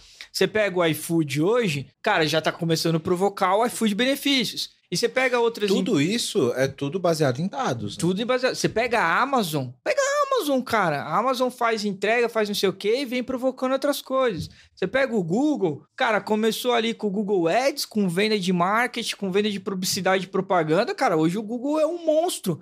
E aí você fala de novo, ah, mas o. Aí você- eu adoro essa provocação. Não, mas o Nubank nasceu na época disso. E o Google? O Google é do início dos anos 2000, cara. Por que, que o Google consegue ainda A Amazon vendia provocar? livro, velho. É, tem uma. Inclusive uma foto do Jeff Bezos que eu falo, é, o maluco tinha cabelo e vendia livros e ninguém acreditou nele, tá? Agora o cara tá 95 soltando foguete pro espaço. Tá soltando foguete. Mas o que eu quero dizer é o seguinte: as empresas hoje, com o conhecimento que ela tem de dados e a velocidade que ela pode ter com a transformação digital, ela alinha, e não é a linha, de novo, você pega o livro do David, o David mostra transformação digital, né? Sendo dados um pilar, você consegue pivotar. Então, hoje, para você ter uma noção, o seu concorrente direto não é mais aquela empresa que está no mais segmento de mercado. É outra. Cara, assim, é, eu fiquei meio nerdzinho, tá? Acho que eu tô estudando demais. Eu vou parar, eu vou Você começar... virou um mutante. Eu Essa vou- é a verdade. Vou começar a estudar mais. X-Men. Você viu o que que a Tesla tá fazendo nos Estados Unidos já? O que a Te- Mano, o que o Elon Musk tá fazendo nos Estados Unidos com a Tesla é brilhante. Começou a vender o carro, né? Carro elétrico. Aí ele foi lá, comprou a Solar, que era em parceria com um familiar dele. O caraca, aí ele foi fechando, né? Ele agora ele fabrica o carro e ele tem a energia. Ele foi adquirindo todos os, os grandes Mano, pontos. olha né? a sacada desse cara em 2019, cara. E presta atenção, hein, cara, porque esse cara agora, a Tesla bateu um trilhão hoje, tá? Segue esse cara, que esse cara é maluco, mas ele manda bem, né? Começou com o PayPal lá, ninguém acreditava, o cara foi longe. Ele chegou lá na Tesla e falou o seguinte, cara, o que, que eu poderia fazer? Meto uma cloud, olha a ideia do cara, meto uma cloud privada da Tesla, onde o Wellington vai lá, compra o Tesla dele, só que o Wellington usa para trabalhar o Tesla. O Wesley, o Wellington chega às 8 horas da manhã para trabalhar e sai às 5 horas. Das 8 até às 5, o carro do Wellington fica parado. O Wellington vai na, na cloud da Tesla e coloca o carro disponível. Compartilhamento de recursos. O Marcelo vem e utiliza o carro do Wellington que tá aqui para poder usar. Cara, mas ele vende carro, ele tá entrando agora, opa, no aluguel de carro. Aí ele, puf, posso vender seguro também. Porque eu tô dentro da mesma rede. Então o que eu tô querendo dizer é que o Que é cara. o conceito de ecossistema. É que o conceito de aqui ecossistema. ainda, né? Mas volta de novo, dados. Ele só consegue fazer isso porque ele tem informações. Ele sabe quando o Wellington utiliza o carro, quando o Wellington para. Ele sabe que o Marcelo tá atrás de carro para alugar. Ele começa a olhar sobre isso, ele começa a olhar o dado e ele começa a ver outros produtos Sim. fora do segmento normal dele. Não é só o ecossistema, mas é a parte de você olhar o dado, entender o que está acontecendo e começar a provocar diferente. Cara, puta que pariu. Seguinte. A gente tá aqui já uma hora e meia. Falei pra caraca, né? E, mano, você é um monstro, velho. Você é um monstro. Falei pra Mutante. caraca. A gente, vai ter, Mutante. mutante. a gente vai ter que fazer aqui um episódio específico de transformação digital, que a gente, de inovação, que a gente já tem, já tem agendado aqui. Você vai ser presença obrigatória aqui. E aí, cara, eu tinha até alguns uns pontos aqui para entrar no, no, no, no mais técnico da parada, mas eu vou deixar para a gente fazer um episódio específico sobre isso, sobre implementação técnica e, e como que é o dia a dia de fato desse cara é, de ciência de dados para entrar um, afunilar um pouco mais. Para a gente já afunilar aqui para o final do episódio, eu vou te pedir só mais uma questão, Tiagão, para a gente poder encerrar. É, qual que é a trilha para quem está querendo entrar nesse mercado? O cara que está ouvindo agora, o cara tá com os olhinhos brilhando aqui, falando, puta, transformação digital, dados, ah, tá com a cabeça fritando. Como que o cara sai do, do- de uma área de tecnologia onde ele tá e começa a se especializar em dados? Por que, que Porra, eu tô te isso é perguntando mole. isso? Vira aluno dele. Pode ser também. Os meus alunos piram, cara. Eu, Eu- eu não gosto de não. Eu- essa pergunta é especial para você porque você foi meu parceiro aqui, meu colega de trabalho da área de arquitetura e hoje você é um monstro da área de dados. Você teve uma transição. O cara que hoje está ouvindo a gente ali, ele quer entrar nesse mundo, quer trabalhar com ciência de dados, quer evoluir, qual que é o caminho das pedras pro cara? Você só me permite antes de responder essa pergunta, tá? Assim, primeiro assim, cara, parabéns pelo podcast. Eu vou falar o porquê que eu parabéns no podcast. Tem muito podcast falando do lado técnico do cientista de dados, que é essa pergunta que você está me provocando. Eu respondo, não tenho problema nenhum. Mas tem pouquíssimos podcasts, pessoas falando do dado pro negócio, do que dado gera, por que, que o, o, o, por que, que o CIO tem que contratar um cientista de dados ou um analista de dados. Ele não sabe hoje em dia, ele só vai assim. Hum, tá todo mundo falando. Sabe fazer query? Vem. Esse cara, sabe fazer query? Vem e coloca. E só uma observação: tem muita gente sendo contratada de cientista de dados. Presta bem atenção, porque eu peguei esse dia. Sênior que não sabe fazer query. Eu mandei embora. Caralho, você é cruel, hein, mano? Ah, mano, o cara é sênior, eu tô pagando o cara pelo cara. Eu falei assim, o cara, não, mas eu não sei fazer query. Mas Hadoop eu sei fazer. Eu falei, mano, como é que você vai fazer o Hadoop se você não vai fazer query, cara? Você vai fazer um Joy? Não, não sei, mas Hadoop eu sei. Eu falei, ah, parceiro, eu liguei pra Escreva um consultoria. ar que é uma maravilha. Liguei pra consultoria e falei, irmão, você tá me zoando, não tá? Porque eu falei, o cara não sabe fazer query. Query, query você aprende no primeiro ano da faculdade. Pergunta as três formas normais pra Não, você é louco. Você pega, você pergunta isso aí hoje em dia, você quebra metade das pessoas. Então, acho que falta mais isso mesmo, tá? Geração de conteúdo pro negócio, dado pro negócio. Cara, aqui a, a nossa é uma- proposta é falar o bagulho não romântico do, do- do- da É. parada, entendeu? É co- como que é de fato essa parada de transformação digital? Começa no SQL dados. Server. É, É isso aí. começa no SQL Server, essa é uma É, boa mesmo. sem, sem, sem romantismo, entendeu? Tem que saber o negócio, tem que saber codar em Python, tem que saber... E a gente vai passar por todos esses pontos aqui. Mas é, respondendo a sua pergunta, né? Como o cara chega nessa área? Eu, eu acho que hoje em dia, Matemática, não. Se você for trabalhar mais com algoritmos é, mais pesados, vamos fazer uma piada aqui rápida, né? Sabe o que, que um cientista de dados deveria saber e pouquíssimos sabem? Big O. Algoritmo. Cara, O. Análise de algoritmos Ah. é. Sabe igual que a gente reprovou Nossa. várias vezes na faculdade, cara? Eu- cara, eu, fi- eu fiz três vezes análise de algoritmos. Eu fiz duas no mestrado, mano, e praticamente porei pra passar, porque Aí não o cara faz mais. aquela porra daquela função que estoura Porra, o processamento do Não. bagulho e não sabe por quê. Não, né? quando você tá no Big N aí, cara, ainda beleza. Agora na hora que você cai pro exposição, eu falo, cara, mas não, como é que essa merda chegou aí, cara? Fazer só um, um, um, um adendo aqui para quem tá ouvindo a gente que não é da área de ciência da computação. Existe uma disciplina chamada análise de algoritmos que valida o quanto de processamento leva cada algoritmo. Então, tem o, o, o, N, o, o pequeno, o Big O, que o. é o quanto um algoritmo leva no pior caso, o quanto o algoritmo processa no menor caso, de acordo com os parâmetros de entrada, né? Então, o que o Thiago quer dizer é, o cara precisa ter um, todo um conceito da, da, da ciência da computação para ele não foder o processamento daquilo Isso, que ele tá fazendo. Porque, né? porque assim, cara, muito algoritmo você vê hoje em dia, né? Vocês devem escutar como arquitetos, né? Caraca, meu algoritmo tá lento. Aumenta a máquina. Fala, não, filha de uma Esca- escala vertical essa porra, né? Não é aumentar a máquina. Tá olha a merda do seu código. Ah. Aí você olha lá, tem 10 if encadeados. Um for dentro do outro. Um for dentro do outro. Aí você fala pra ele, irmão, você tem que melhorar isso aqui, né, cara? Transforma em três. Tem três? Não. Então tem esse ponto. O ponto que eu acho é o seguinte, Wellington, não é que o cara, assim, ó, existe o caminho pro cientista de dados e aí o cara obrigatoriamente vai ter que conhecer de matemática e matemática profunda, o cara vai ter que conhecer de computação, principalmente poder computacional, e o cara vai ter que conhecer de negócio. Só que para fechar, cara, assim, o mundo está virando sobre dado. Então o cara que era arquiteto, que é analista de sistema, quer entrar cientista de dados, ele vai ter que vir para cá. Só que eu tenho o cara do marketing, eu tenho o cara do telecom. Eu dou aula pra gente de marketing hoje. Eu dou aula pra cara de marketing e eu tenho que ensinar Python. Eu dei uma aula de cloud Deve esses ser dias. maravilhoso. O cara Caralho, acabou de sair do 30 PowerPoint alunos. E você tá ensinando cara. Python pro cara. Pra 30 alunos, cara. Fala assim, vamos falar de cloud. Professor de comer ou passar no cabelo. Tanto que a minha disciplina é hoje no Fantástico, veja, cara, como comem, se reproduzem, se alimentam. Porque assim, o cara não sabe, mas o que, que tem que ser? Tem que gostar de dados, vai ter que aprender um pouquinho de query, vai ter que aprender Excel, porque Excel é básico. Acho que começa muito por aí. Então, ter essa familiaridade mais com dado, conhecer ele, ir devagarzinho. Python é vital. Python é vital. Sabe aquele Python que, pô, caraca, não gosto de Python. Python serve pra qualquer coisa, cara. Até pra tomar uma breja. Já viu os caras tomando breja com Python? Os caras é louco, né? Mas os caras fazem. Então, assim, Python é vida. Python é vida. Um abraço meu amigo Valdir, que é mais Java, mas Python é vida. Então, acho que tem um, esse é um pouco o caminho, assim. Mas tem toda uma trajetória, cara. Show de bola, Falei galera. demais, hein? Falei demais. Chega. Mano, você é um cara. monstro.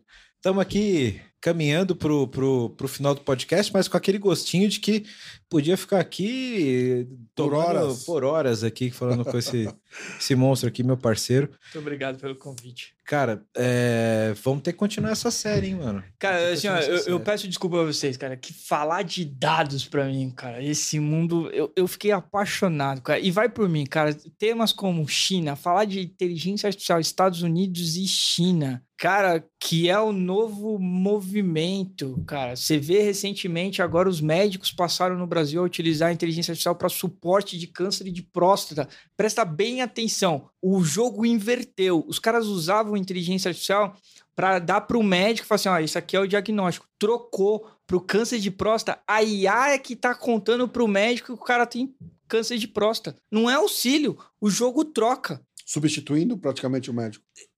É- a substituição é uma palavra muito Nesse forte ainda, ponto muito, Mas é um muito, grande muito auxílio, forte. né? É um grande suporte. Mas troca, cara. Mas é- não é suporte, é isso que eu quero te contar. Não é suporte, você tá trocando. A IA tá pegando o médico para suporte. A IA tá É, pegando é o médico para Porque o- suporte. o maior input é da IA. O maior input é da IA. O médico é o validador. né? E o câncer de próstata é o primeiro. Os caras já estão vendo para deitar os outros cânceres. Porque a IA consegue chegar no mínimo do mínimo do micro detalhe que o médico não consegue ver. Então, cara, assim, falar de inteligência artificial é, cara. É, a gente não loucura. chegou nesse ponto, que era um, um ponto dos mais técnicos que eu queria É chegar. loucura, é loucura. do, do, do, do quanto a gente utiliza a ciência de dados e a organização dos datasets para o treinamento de machine learning, etc. Mas a gente- isso a gente vai falar no episódio mais técnico. Vamos descer um pouco mais. Mas, cara, eu, eu adorei que esse episódio obrigado. puxou o, o, o assunto de dados, a transformação digital e a inovação.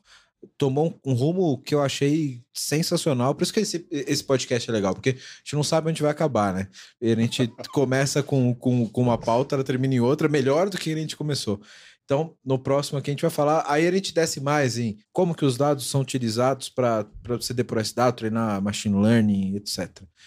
Cara, Vitão, obrigado por ter vindo novamente, cara. Porra, irmão, que isso. Isso aqui foi aula, literalmente. Tomar né? uma aula aqui do professor Rolimberg. E eu descobri Irado. que esse cara virou um X-Men, né?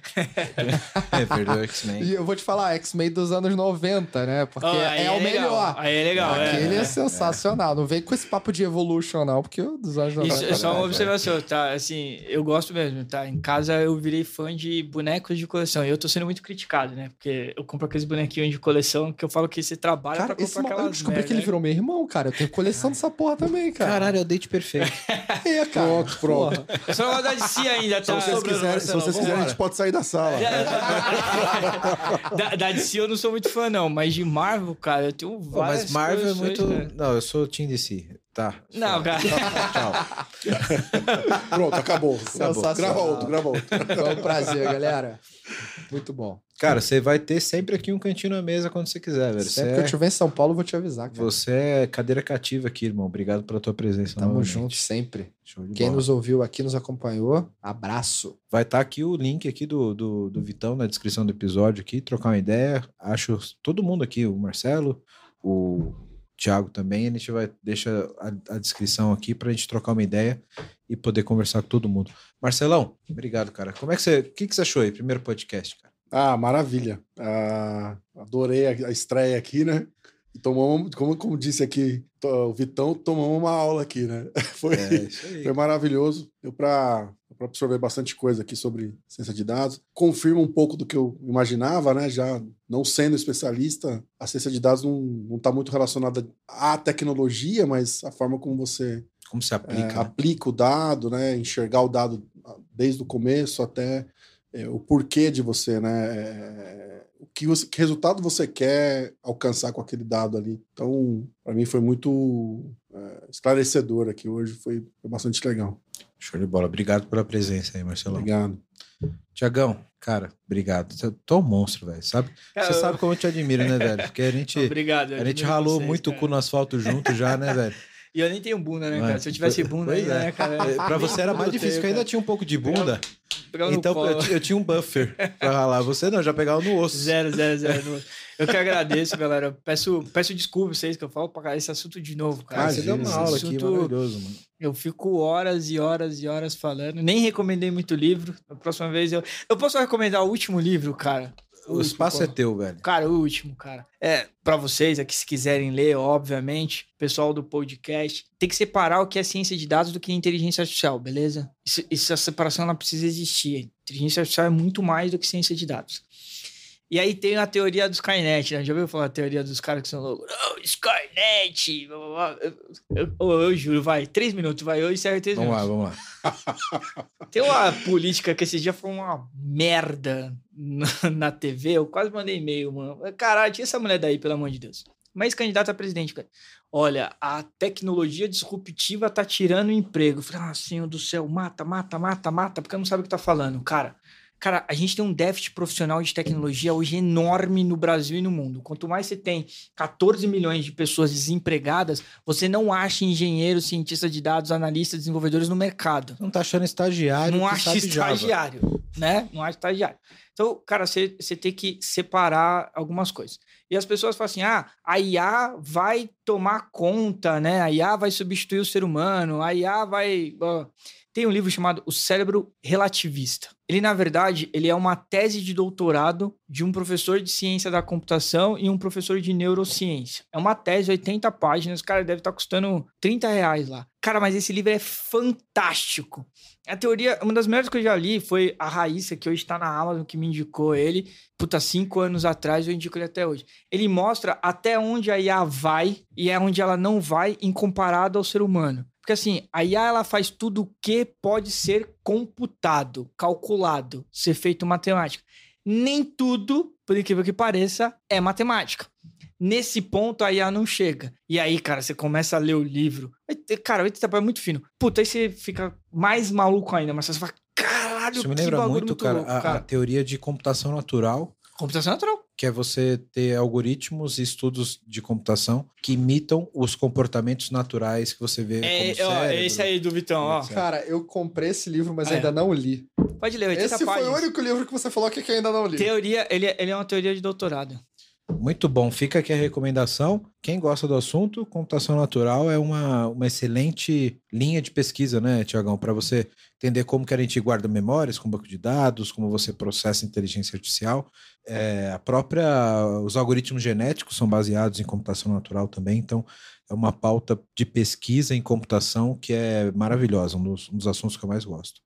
Galera, sinto muito aqui de ter que finalizar esse papo maravilhoso, mas estamos aqui caminhando para o final. Quem está aqui ouvindo a gente pelo Spotify, pelo YouTube, você que está aí no YouTube acompanhando a gente, dá um like aí, dá um siga no nosso vídeo, ajuda a compartilhar conhecimento aqui. Essa aula do nosso professor Thiago Tripa Hollenberg. Puta, não era para falar tripa, né, velho? Puta, foi mal.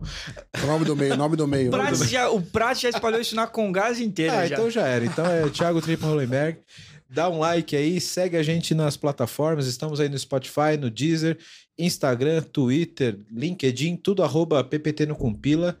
Coloca a sua dúvida aí nos comentários, segue a gente. Observe nossos patrocinadores, vamos estar aí com os links aqui embaixo no vídeo também. Clever, VM Bears, estiver procurando uma oportunidade de, de trabalho, estiver procurando uma vaga na área de desenvolvimento, procura VM Bears. Cripto, procura a Clever, procura a plataforma de blockchains dele, deles que você com certeza vai encontrar aí a, a, a solução que você precisa. Galera, novamente, obrigado pela, pela presença aqui dos meus amigos nessa mesa. Muito obrigado. E segue a gente. Valeu, um abraço. Valeu, um abraço. Até mais. Tchau, tchau.